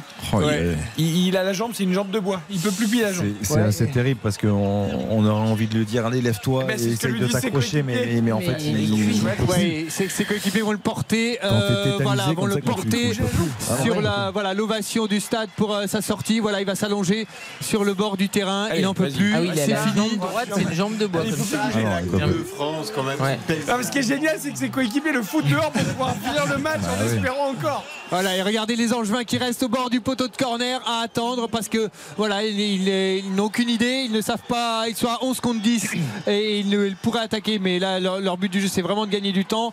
Euh, et Strasbourg qui repère la balle trop facilement. Voilà, Angers qui va mettre beaucoup de temps pour jouer cette petite touche. C'est vrai que c'est, ça m'était arrivé il y a quelques années sur un match de Coupe de France de voir Dijon quand ils étaient euh, derniers de Ligue 1 paniquer totalement sur le terrain de Schiltigheim alors qu'ils menaient 2-1 et ils dégageaient tous les ballons en tribune parce que les dix dernières minutes ils étaient vraiment à l'agonie. Et, euh, et là c'est- pareil on a l'impression que, que Angers à 11 contre 10 a, a- a- a peur de ce qui pourrait arriver. Donc euh, voilà ils font passer tourner le chrono. Ils vont récupérer la balle. Une petite touche. Voilà on va garder le ballon on fait tourner avec euh, Yann Valéry qui vient d'entrer en position d'arrière droit euh, voilà qui joue avec Abdelli Abdelli avec Sima. Abdelli qui va peut-être trouver une solution il va peut-être pouvoir frapper lui. Petit passement de jambe. Il va décaler à gauche. C'est Doumbia qui est arrivé. La frappe. Et c'est au-dessus du but strasbourgeois. Quel gâchis. Il était à 10 mètres du but. Alors là il y a deux ballons sur le terrain. Ça va pas être possible quand même. Allez dernier dégagement de Corentin Schmidt-Eisler vers euh, loin devant. Mais là physiquement ça va être difficile. Kekambus qui arrive à mettre sa tête. Non c'est dégagé loin devant par les Angevins. Allez, Mouakit, une énorme tête. On est repassé dans le camp Angevin. Euh, Kekambus qui ne peut pas contrôler, mais c'est récupéré par Mohamed Cheriev qui rejoue. Euh, et la défense angevine euh, avec euh, Yann Valéry qui, réussit à récupérer la balle. Et c'est la fin du match, signé, sifflé à l'instant. On va écouter la réaction de la Méno. Voilà les applaudissements de la Méno, mais la Méno évidemment qui est un peu déçu parce qu'ils sont pas passés loin. Je vois le gardien euh, Corentin Schmidt-Eisler, il est, il est pas content. Il est pas content parce Ah, qu'ils sont Pitner, il vraiment aurait pu passés laisser loin. jouer quelques secondes de plus après les crampes de, de Loumouamou. Là. Euh, il, a, il a vraiment, ouais, c'est dommage. Il y avait encore peut-être une occasion. Allez, bon. Eh oui, il y a toujours une dernière occasion. Mais bien Toujours. sûr. Bon, belle soirée Yannick. Franchement, voilà, ils sont éliminés les amateurs de, de l'Olympique Strasbourg, mais encore une fois, on souligne leur, leur très beau match. hein. Franchement, la plus belle équipe, c'était eux, c'était pas Angers. hein. Ah bah, Oui, oui, bah c'est vrai, qu'ils ont vraiment montré de, be- de belles choses. hein. On savait que c'était euh, sans doute une équipe qui vise plus haut que la régionale 1. Et effectivement, sur ce qu'ils ont montré ce soir, ils, ont des qualités. Et, on, bah, écoutez, on espère les revoir dans, quelques années. Euh, L'Olympique de Strasbourg, c'est seulement il y a 4 ans. on les retrouve déjà ici avec, euh, ce club. Voilà, on espère les, les revoir en Coupe de France très prochainement. Ouais, il y aura de beaux souvenirs évidemment qu'on entendra demain matin dans RTL Matin autour de Stéphane Carpentier Galtier, tu vas aller à la rencontre de l'entraîneur, du président, des joueurs, Yannick et peut-être des supporters aussi pour nous faire vivre cette fierté euh, de ce club de Régional 1 qui aura tenu tête et plus que ça à Angers, même s'ils sont éliminés. Et on espère voir une haie d'honneur de la part des, des Angevins. J'espère Ouais, que ce c'est sera ça. le La cas, haie d'honneur, sincèrement. se- la haie d'honneur se, prépare, hein, effectivement. Ouais, ouais. Euh, voilà, les professionnels qui se mettent là autour de la, la sortie vont peut-être d'abord faire un petit la tour d'honneur, mais euh, je pense qu'ils ils vont, et voilà, ils vont avoir droit à la haie d'honneur des Angevins. Ouais, qui savoure, qui savoure les joueurs de l'Olympique Strasbourg. Merci en tout cas Yannick de nous avoir fait euh, vibrer euh, sur cette rencontre de Coupe de France qui était finalement beaucoup plus équilibrée qu'on pouvait le penser. RTL Foot. En attendant les premières réactions euh, des joueurs, notamment de l'Olympique Strasbourg, on retourne auprès de Guillaume Maillard Pacini, notre voix italienne. On va parler de la rumeur, qui est plus qu'une rumeur désormais, l'accord Skriniar, Paris Saint-Germain pour l'été prochain. On évoquera les difficultés du Milan. Et je salue Mathias Valton, notre voix espagnole qui nous écoute depuis tout à l'heure. Avec lui, on va parler de la Liga, du Barça qui prend forme, du Real qui est dans le dur. Et de Griezmann qui est tout rose comme ses cheveux à l'Atlético. Salut mon Mathias. Buenas noches a todos. Allez, on est avec toi dans quelques, Bonsoir. dans quelques Salut, Mathias. minutes. Euh, Guillaume, euh, un petit mot en- sur Skriniar. Alors, en effet, qui a refusé Oui. la prolongation, l'offre de prolongation de l'Inter. Ça sent le transfert au PSG avec une grosse prime à la signature l'été prochain. Oui, alors l'Inter, on peut dire, est très déçu. hein. Côté Inter, euh, c'est le capitaine. Euh, la Curva Nord, les Ultras avaient euh, publié plusieurs banderoles, euh, notamment lors du déplacement à Monza, lors de leur réception de l'Elas Vérone la semaine dernière, où ils avaient marqué Skriniar, tu es notre capitaine, reste à Milan. Bon, visiblement, ça n'a pas été trop entendu par le joueur qui dispose d'une offre de prolongation qui est toujours valable aujourd'hui hein, de la part de l'Inter depuis début décembre. Donc elle est autour de 7 millions d'euros, euh, ce qui est le maximum à l'Inter Par exemple, c'est ce que touche la 7, ouais, c'est ce que millions touche le- par an, c'est énorme. Hein Oui, Ouais, mais pour le PSG, pas beaucoup. Pour le PSG, c'est c'est- c'est rien. Pour le PSG, c'est pas pour le PSG, mais pour l'Inter, c'est beaucoup. C'est le, c'est le salaire de Lautaro Martinez. Donc, Bien sûr, euh, bien sûr. L'Inter Non, mais a fait le le PSG va mettre 10 plus une prime à la signature. Et comment tu veux que le joueur euh, ne. Bah, bien sûr, mais surtout la question maintenant, c'est qu'est-ce que va faire l'Inter en janvier? Est-ce que l'Inter va va tenir son joueur jusque la fin de saison, son capitaine, et va s'en séparer gratuitement entre guillemets, ou est-ce qu'elle va le vendre entre 10 et 15 millions d'ici à la fin du mercato? Hum, Pour la première fois aujourd'hui, dans, la Gazeta ce matin, on envisageait un possible départ euh, d'ici fin janvier. Donc, euh, si le PSG venait faire une offre assez importante à l'Inter, je pense que l'Inter pourrait craquer, même si elle est très déçue. euh, elle est quand même en difficulté économique, faut, faut, faut le rappeler. Donc, s'il y a une certaine somme qui venait arriver sur la table, je pense que l'Inter accepterait. On À parle de contre-cœur, 10 mais elle à 15 accepterait. millions. C'est ça à peu près la somme que le PSG pourrait mettre pour Bah, le prendre dès maintenant? Oui, bah c'est un joueur qui vaut beaucoup plus. Hein. S'il était avec un contrat long, il vaudrait beaucoup plus. Mais aujourd'hui, l'Inter ne il a peut pas pris faire six la mois, fine ouais, bouche. bien sûr. Non, mais le PSG doit Euh, les mettre. C'est leur match à Riyad. C'est leur match à Riyad, le- 10 millions. ouais. Oui, bien sûr. Mais ils sont pas Et tu sais, C'est vraiment le joueur que Campos et, et Galtier veulent depuis le Ah bah départ. oui, il n'y a qu'un défenseur central sur terre. Axe droit. Ah oui. D'ailleurs, c'est pour ça que Ramos joue axe droit. euh, Enfin, que Marquinhos joue axe droit. Euh, non, Marqui- que Ramos joue axe droit, c'est parce qu'on veut le remplacer par Skriniar. Alors pour, pour le coup, moi, j'aimerais réellement euh, avoir un- une réponse sportive sur la saison de Skriniar. Moi, je pas extra. ces dernières bonne. saisons, moi, je l'ai trouvé très performant. Mm. Je trouve que cette saison, Guillaume, je je sais pas toi ce que tu en Écoute, penses, mais je trouve qu'il est quand même loin de son meilleur niveau. Alors, il n'est pas à, ses niveaux, à son niveau de la, de la saison dernière, par exemple. Il a mal commencé à l'image de l'Inter, notamment, moi j'ai l'image du derby aller, Ouais. perdu face à l'AC Milan 3-2, où vraiment il était en grande difficulté physique, notamment. Après, là, aujourd'hui, je le trouve un peu mieux. hein. il a sorti un peu la tête de l'eau à l'image de l'équipe.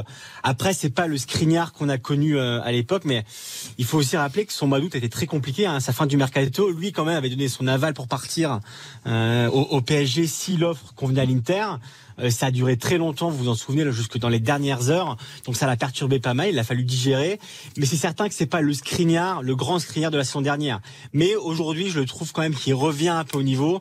Et en tout cas pour le PSG, si le PSG le prend gratuitement ou, ou via une petite somme, ce sera quand même un gros coup parce que c'est un joueur qui dans une défense à 3 pourrait faire euh, pourrait faire grand bien à Christophe Galtier Ah, évidemment. pour le coup, 10 Mm. millions, euh, Oui. 10 millions pour Skriniar Ouais, la rien du tout. qu'on a, c'est. Et je une comprends pas en fait qu'il y ait euh, cette euh, incertitude encore parce que le PSG doit pas préparer la saison prochaine, ils doivent préparer leur huitième de finale C'est et pour ça qu'ils le veulent potentiellement la suite. Non, oui, mais sauf que l'idée c'était peut-être d'attendre juin. Non, tu dois pas attendre juin, c'est-à-dire que tu achètes n'importe qui constamment, tu brades. Non, mais parce que le PSG a dit aux joueurs tant pis si on peut pas t'avoir cette année, euh, ne signe pas de prolongation, on te prendra l'été prochain. Oui, mais là, évidemment, si ça s'ouvre au Il- mercato Il d'hiver. paraît que le 10-15 millions, c'est pas sûr que le PSG les mette. Mais Oui, bien sûr qu'il que- faut les mais mettre. parce qu'avant la vente de Sarabia et avant l'argent qui est rentré en Arabie Saoudite, le PSG ne pouvait même pas sortir 15 millions. Non pas qu'ils ne veulent pas les sortir, mais c'est parce que avec le fair play. Mais ça, le fair play financier, on nous en parle, le mais il est jamais mis en Ben place. oui, mais non plus, ils n'avaient plus le droit. Ils n'avaient plus. enfin, Il n'est jamais mis en place le fair play Là, financier. Sarabia Je veux dire, a donné un tout euh, la prolongation de Kylian Mbappé, elle est passée crème pour eux, le fair play financier. Donc ils perdent des millions, Ah, mais etc. ouais. Alors je sais pas. ça. Oui, enfin, euh, la prolongation, il y a eu repris à la signature euh, pour la prolongation. Ah, mais justement, euh, peut-être qu'avec ça en plus, euh, voilà. Donc Je veux là, dire, franchement, de se dire, bon, ben, peut-être que cette saison va être 31 encore janvier. hypothéquée, on va attendre 2023, enfin juin 2023, c'est lunaire en fait. ça va se faire le 31 janvier à 20 millions, et puis voilà. mais non, mais bien sûr. non? Je Mais ça serait aberrant si ça se fait pas maintenant. L'Inter Mais oui, bien 20 sûr, mais millions, même à euh, 15, mais ils, vont, ils vont essayer de gratter Oui, encore un évidemment. peu. Voilà. Ah, pour le PSG, ce serait bien que ça se fasse un peu. Et puis ça va, c'est le boulot de Campos, non? Je veux dire, s'il sait faire son job, à un moment, il va bien trouver une porte de sortie pour rendre des joueurs. Il y en a euh, Ah, en ont pagaille à sortir. mais- Ouais, 5 millions, il est donné le joueur. Non, mais 5 oui, mais, oui, millions. mais, mais parce qu'ils ont besoin de ça, Oui, justement. mais qui donne 4 joueurs à 5 millions. Hein Ils Ah en oui, ont pléthore de joueurs. Il n'y en a Poum, pas poum. beaucoup qui veulent partir. Ah oui, non, il y a Non, quand mais- même des joueurs qui ont envie de jouer aussi. Tu vois, Sarabia, il aime le foot. Il a eu envie Bah, de jouer. Sarabia, même oui, Draxler a fini par partir au Benfica, c'est dire. Oui, c'est c'est dire. Bon, en tout cas. Skriniar, euh, il ne peut pas y avoir un revirement de situation. Finalement, je prolonge à l'Inter en juin. Non, ça semble vraiment définitif. Honnêtement, non, non. On- Là, on a un, peu été vexé à l'Inter, c'est le fait qu'ils répondent pas à l'offre, hein, où vraiment il y a eu un silence de, de marbre euh, de, de la part de son entourage, qui avait l'offre sur la table mais qui n'a pas répondu. Ce matin, on peut-être euh, d'autres offres de clubs pour Skriniar, mais honnêtement, la tendance veut quand même qu'il aille au PSG parce que Campos a jamais, a jamais lâché Ouais. l'affaire depuis août dernier. Donc, euh, si Skriniar venait à partir aujourd'hui, euh, Galliani à l'époque aimait dire des pourcentages. Aujourd'hui, moi je dirais 99%.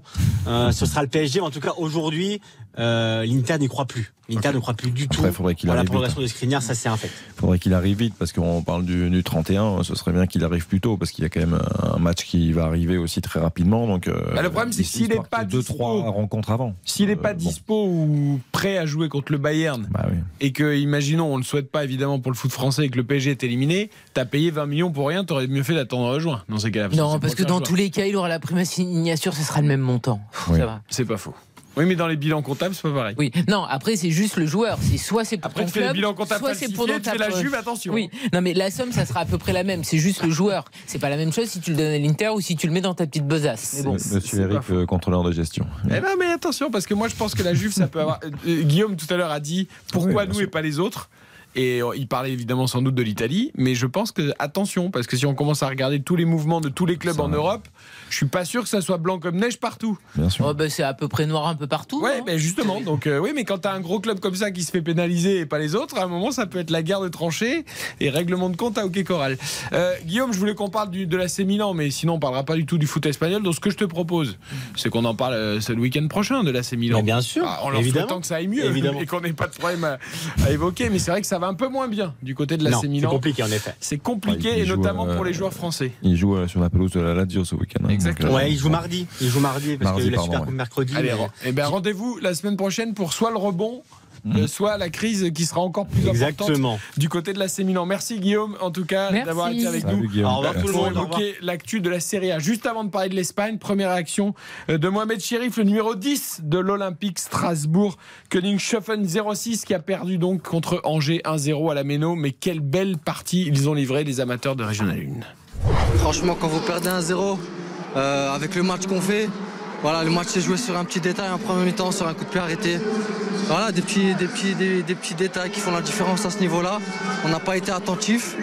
Et après, voilà, on a des situations qu'on- on aurait pu concrétiser l'une ou l'autre fois.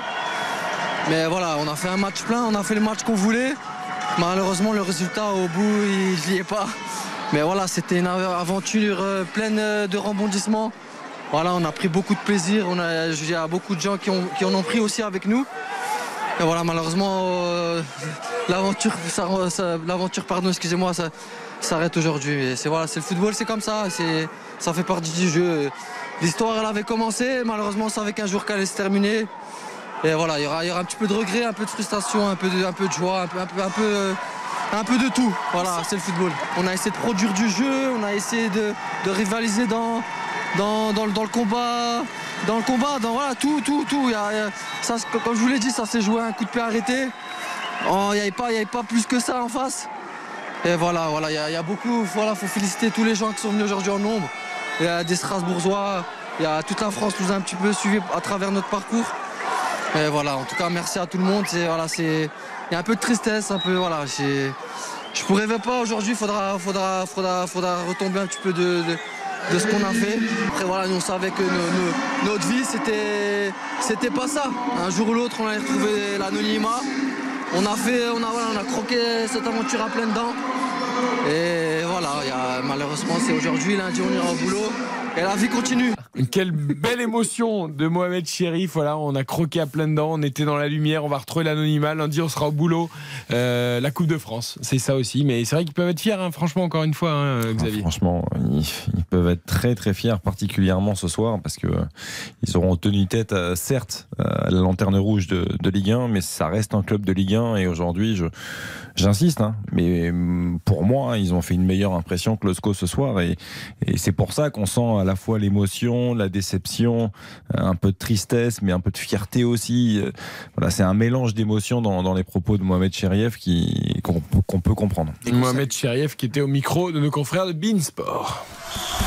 RTL Foot. Venons-en à la Liga espagnole avec Mathias Valton, que l'on resalue, qu'on est ravi d'accueillir. Alors, je vais laisser Mathias choisir. On commence par quoi? Le Barça qui prend forme, le Real qui est dans le dur ou l'Atlético qui a joué cet après-midi avec un super grisou Par le chaud, par le ce qui est chaud. Allez, hein, Grisou, et- alors. Et Antoine Griezmann, le petit côté cocorico en plus, euh, qui a été en- encore une nouvelle fois euh, très bon cet après-midi contre Valladolid. Euh, L'Atlético a, a- a battu Valladolid 3 buts à 0 en, allez, en, en 10 minutes, on va dire, en première mi-temps, dans la première demi-heure.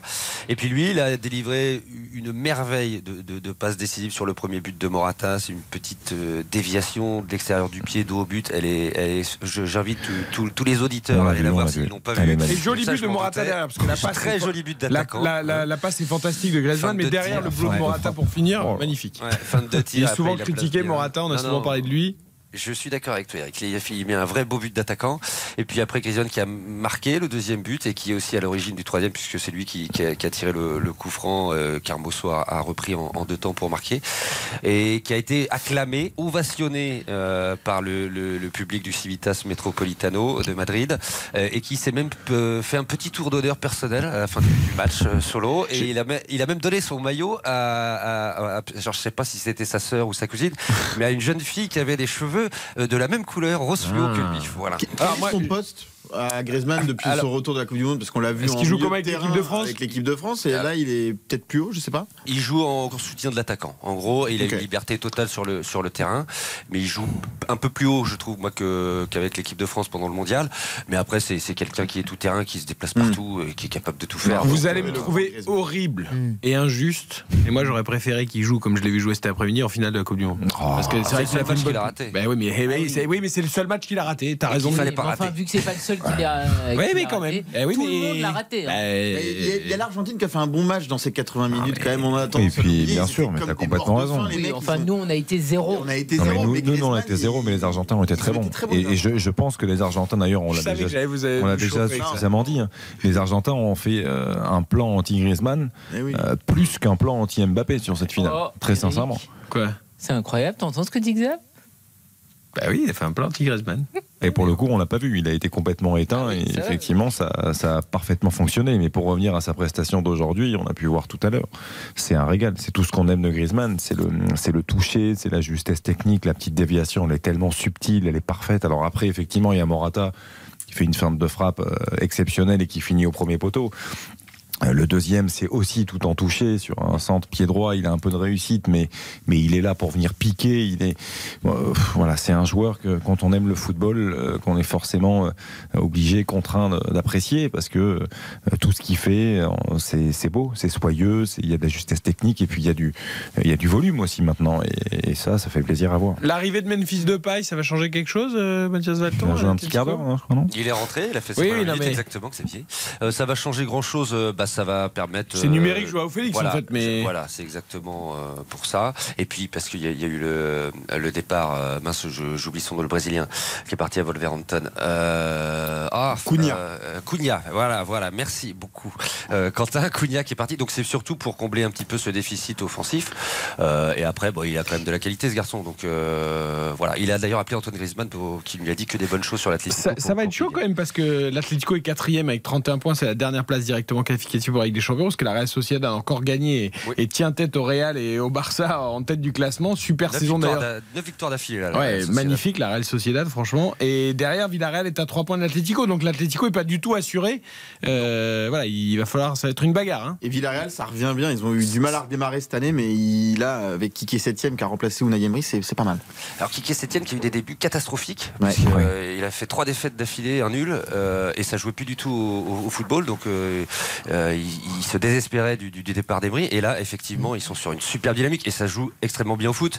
Mais il y a deux retours qui ont été primordiaux à Villarreal. C'est celui de Gérard Moreno, qui est pour moi un joueur euh, Mm. merveilleux, Attaquant. euh, et d'une intelligence, euh, je pense, rare dans, dans Ah, le si foot. tu voyais les yeux de Xavier en écoutant tes propos. Ah mais je sais Xavier, Ah, il, est, il est- il est comme moi, il est, il est fan, mais il aime le, il aime le football. moi, j'attends le deuxième. J'attends le deuxième. Et, et, et Foyce, euh, qui est revenu Ah, Foyce, aussi ouais. à, à- à- droite. Moi, autre. Alors il y a Baena qui a, qui a explosé aussi. euh, qui a- Non, qui a après, après, pour le coup, c'est pas un retour, mais, mais, mais, mais j'ai j'ai regardé le match contre le, contre le Real encore là, mais en, en Copa del Rey. Mais Capou? Dani Parejo, pour Ah moi, ouais, c'est- Dani enfin, Parejo, je- c'est- moi, moi, bah je suis amoureux de lui depuis ses débuts, mais je, je- il a une qualité de passe, il trouve des angles de passe, il a, Ah, mais un- je me suis régalé. Arrête, des années que je regrette que Jardim n'ait pas réussi à le convaincre. Il le voulait tellement, il n'a jamais réussi à le Ah, faire mais venir je suis chez nous. d'accord. Trop de temps, Je un suis- peu. je suis d'accord. Ouais, complètement. Son Riquelme là qui dépose Régalade, Régalade. Tout à fait. Régalade. Ah bah il joue dans un fauteuil, mais Ouais, tout ce qu'il fait c'est d'une justesse. euh, Formé au Real et qui pourrait peut-être aller au Barça l'année prochaine. En tout Mais cas, on en parle. Villarreal. Parce que euh, pour remplacer peut-être Busquets, alors il a 33 ans quand même, euh, il, il est pas, il est pas tout jeune, donc c'est c'est ça c'est ce qui pose problème entre guillemets. Enfin, on s'interroge, dire bah, pourquoi finalement euh, changer Busquets pour Parejo, mais Je crois qu'on on parle de Gundogan aussi, je crois, non? Oui, exactement Et libre. Tout ça, ça sent, Libre. des, ça sent des mauvais choix, ça. Alors, le Barça, Ah, Gundogan, justement. non. Non, mais si, Gundogan au Barça. Non, non, je. Oh, Non? Ah, moi, je- il serait comme, idée, il Gundogan. serait comme un poisson dans l'eau. C'est pas Barça. mal, euh, gratuit, c'est pas mal Ah quand même. Ouais, gratuit. Mais alors, justement, le Barça. Alors, il y a cette victoire en Supercoupe contre le, le Real. Ok. Une démonstration. ouais. C'est une démonstration. Alors, ça y est, la patte Xavi, ça y est, ça prend forme et tout. C'est pas un peu trop rapide comme C'est analyse trop rapide. Merci. Je suis d'accord Eric, avec toi. C'est trop rapide. Après, ils sont sur une très très belle dynamique parce que ils ont fait euh, 9 victoires sur leurs leur, 10 derniers matchs. Il y a eu ce petit quoi qu'en début d'année euh, sur la pelouse de, de- enfin contre l'Espagnol. le Mais sur ces 9 victoires, c'est pas que des démonstrations et la patte Xavi était plutôt mais- euh, à mais l'anti moi je Xavi, trouve, quoi. je trouve qu'il y a une maturité nouvelle. C'est-à-dire, c'est savoir gérer les temps forts, les temps faibles. Où là, ils ont énormément progressé. Ils sont capables de faire le rond désormais, euh, au lieu de se ruer constamment à l'attaque et de laisser des espaces euh, derrière dont tout le monde profitait. Là, sur, sur les victoires quand même qu'ils ont fait là sur, sur leur série, ils ont plus perdu depuis le 26 octobre. euh, il y a quand même une victoire à Valence. C'est toujours un terrain compliqué. À Osasuna, qui euh, depuis quelques saisons est une équipe de milieu de tableau, mais c'est très très difficile d'aller gagner là-bas. À l'Atlético, c'est jamais évident. Et sur des petits scores, effectivement. Et puis il y a eu cette victoire aussi contre le, le Real en Supercoupe, qui est, qui est une victoire aussi de, de prestige face à un adversaire quand même qui est d'un certain Mhm. calibre. Et Donc, premier trophée pour Xavi. et premier Ouais, trophée. Donc ils sont portés par une dynamique, par Lewandowski aussi, euh, 21 buts en 23 matchs. Mais, mais je trouve qu'il y, a- il y a beaucoup plus de, de, de- solidité, euh, d'idées. Je trouve qu'il a changé aussi son système comme il l'a fait euh, euh, en mettant Gavi en faux ailier, mais qui vient aider après dans l'autre jeu et qui a tellement de volume aussi. Et, et le fait d'avoir De Jong et Busquets, euh, avoir Ah un, un- un double pivot au milieu euh, défensif, et ça, ça soulage vachement. Et défensivement, on sent que euh, l'arrière-garde, ça les aide beaucoup. Donc je trouve qu'il a, il y a des petites choses qui se mettent en place comme ça par petits bouts, et que effectivement, euh, eh ben on voit, on commence à voir la patte Xavi. C'est encore trop tôt. Il va falloir euh, aller euh, gagner à la Liga, j'allais dire, pour confirmer tout ça, voir la coupe. Il va avoir un, beau match aussi mercredi en quart de finale de la Coupe du Roi face à la Real Sociedad. Ça va être aussi un test parce que ces deux équipes sont en, très bonne forme. Mais je trouve que on commence quand même à avoir un, un petit quelque chose et c'est bien plus solide et, et comment te dire euh, bien plus cohérent qu'avant. Je, je trouve que Mathias a complètement raison. Et en plus, il y a Koundé qui joue dans l'axe. Voilà, je et ça aussi. plutôt Ah, intéressant aussi. Avec Ouais. euh, Araujo qui, lui, joue couloir droit, même si c'est pas son poste. Euh, Koundé dans l'axe, ça change quand même beaucoup de choses. Mais, mais ce changement de système, parce que le 4-3-3, il est quand même instauré depuis des années au Barça. Euh, Le fait de jouer en plus dans un 4-2-3-1 avec Pedri un peu plus haut, avec Gavi couloir, euh, moi, je trouve qu'il y a un joueur qui, qui rayonne beaucoup plus c'est Frankie de Jong. Et, Exact. je- et c'est un joueur fantastique. Il était On- excellent voilà. en finale. On a tendance à l'oublier. Frankie de Jong, c'est un joueur Alors, on l'avait exceptionnel. pas vu vraiment au Barça, euh, j'ai l'impression. Ouais, mais là, qu'il il est remis à la- son Ouais, poste, mais aussi, Ouais, c'est- mais dans, peu. cette, Ouais, voilà, dans cette position de deuxième mais relayeur aux côtés de. Busquets, je Tu trouve vois, t'as que c'est qu'il a été un peu en souffrance Ouais. parce qu'il jouait jamais vraiment à son poste. là, il a une vraie vraie influence quoi. Et je, sur ce match-là contre le Real, il a été euh, éblouissant. Mais tu as aussi le Busquets qu'on retrouve parce qu'il a les deux petits jeunes à côté qui Oui. cavalent à Bah, 10 bien 000. sûr. Et tu vois sur la finale euh, face euh, au Real, il nous a fait du Busquets magique. Il a été énorme, il a éteint tout le milieu de terrain. Deuxième jeunesse. Parce que voilà, il a les petits qui font ce que lui, il peut plus faire. Et quand il joue dans un fauteuil comme ça, bon, ben, tu as l'impression qu'effectivement, il pourra jouer jusqu'à 50 ans. Ça demande confirmation, mais c'est en effet intéressant parce qu'il y a plein de choses qui sont en train de se mettre en place dans cette équipe. Il nous reste une minute, Mathias. Euh, à l'inverse, le Real euh, a l'air euh, dans une mauvaise passe. Alors c'est souvent le cas parfois en début de sé- enfin en début En janvier. en janvier, Toujours. voilà. Euh, Est-ce qu'ils vont nous faire comme d'habitude? Ils vont être bien en mi-février, mars après quand ça va Ouais démarrer? parce, ouais, parce que c'est des orgueilleux quand même. Et puis c'est des champions.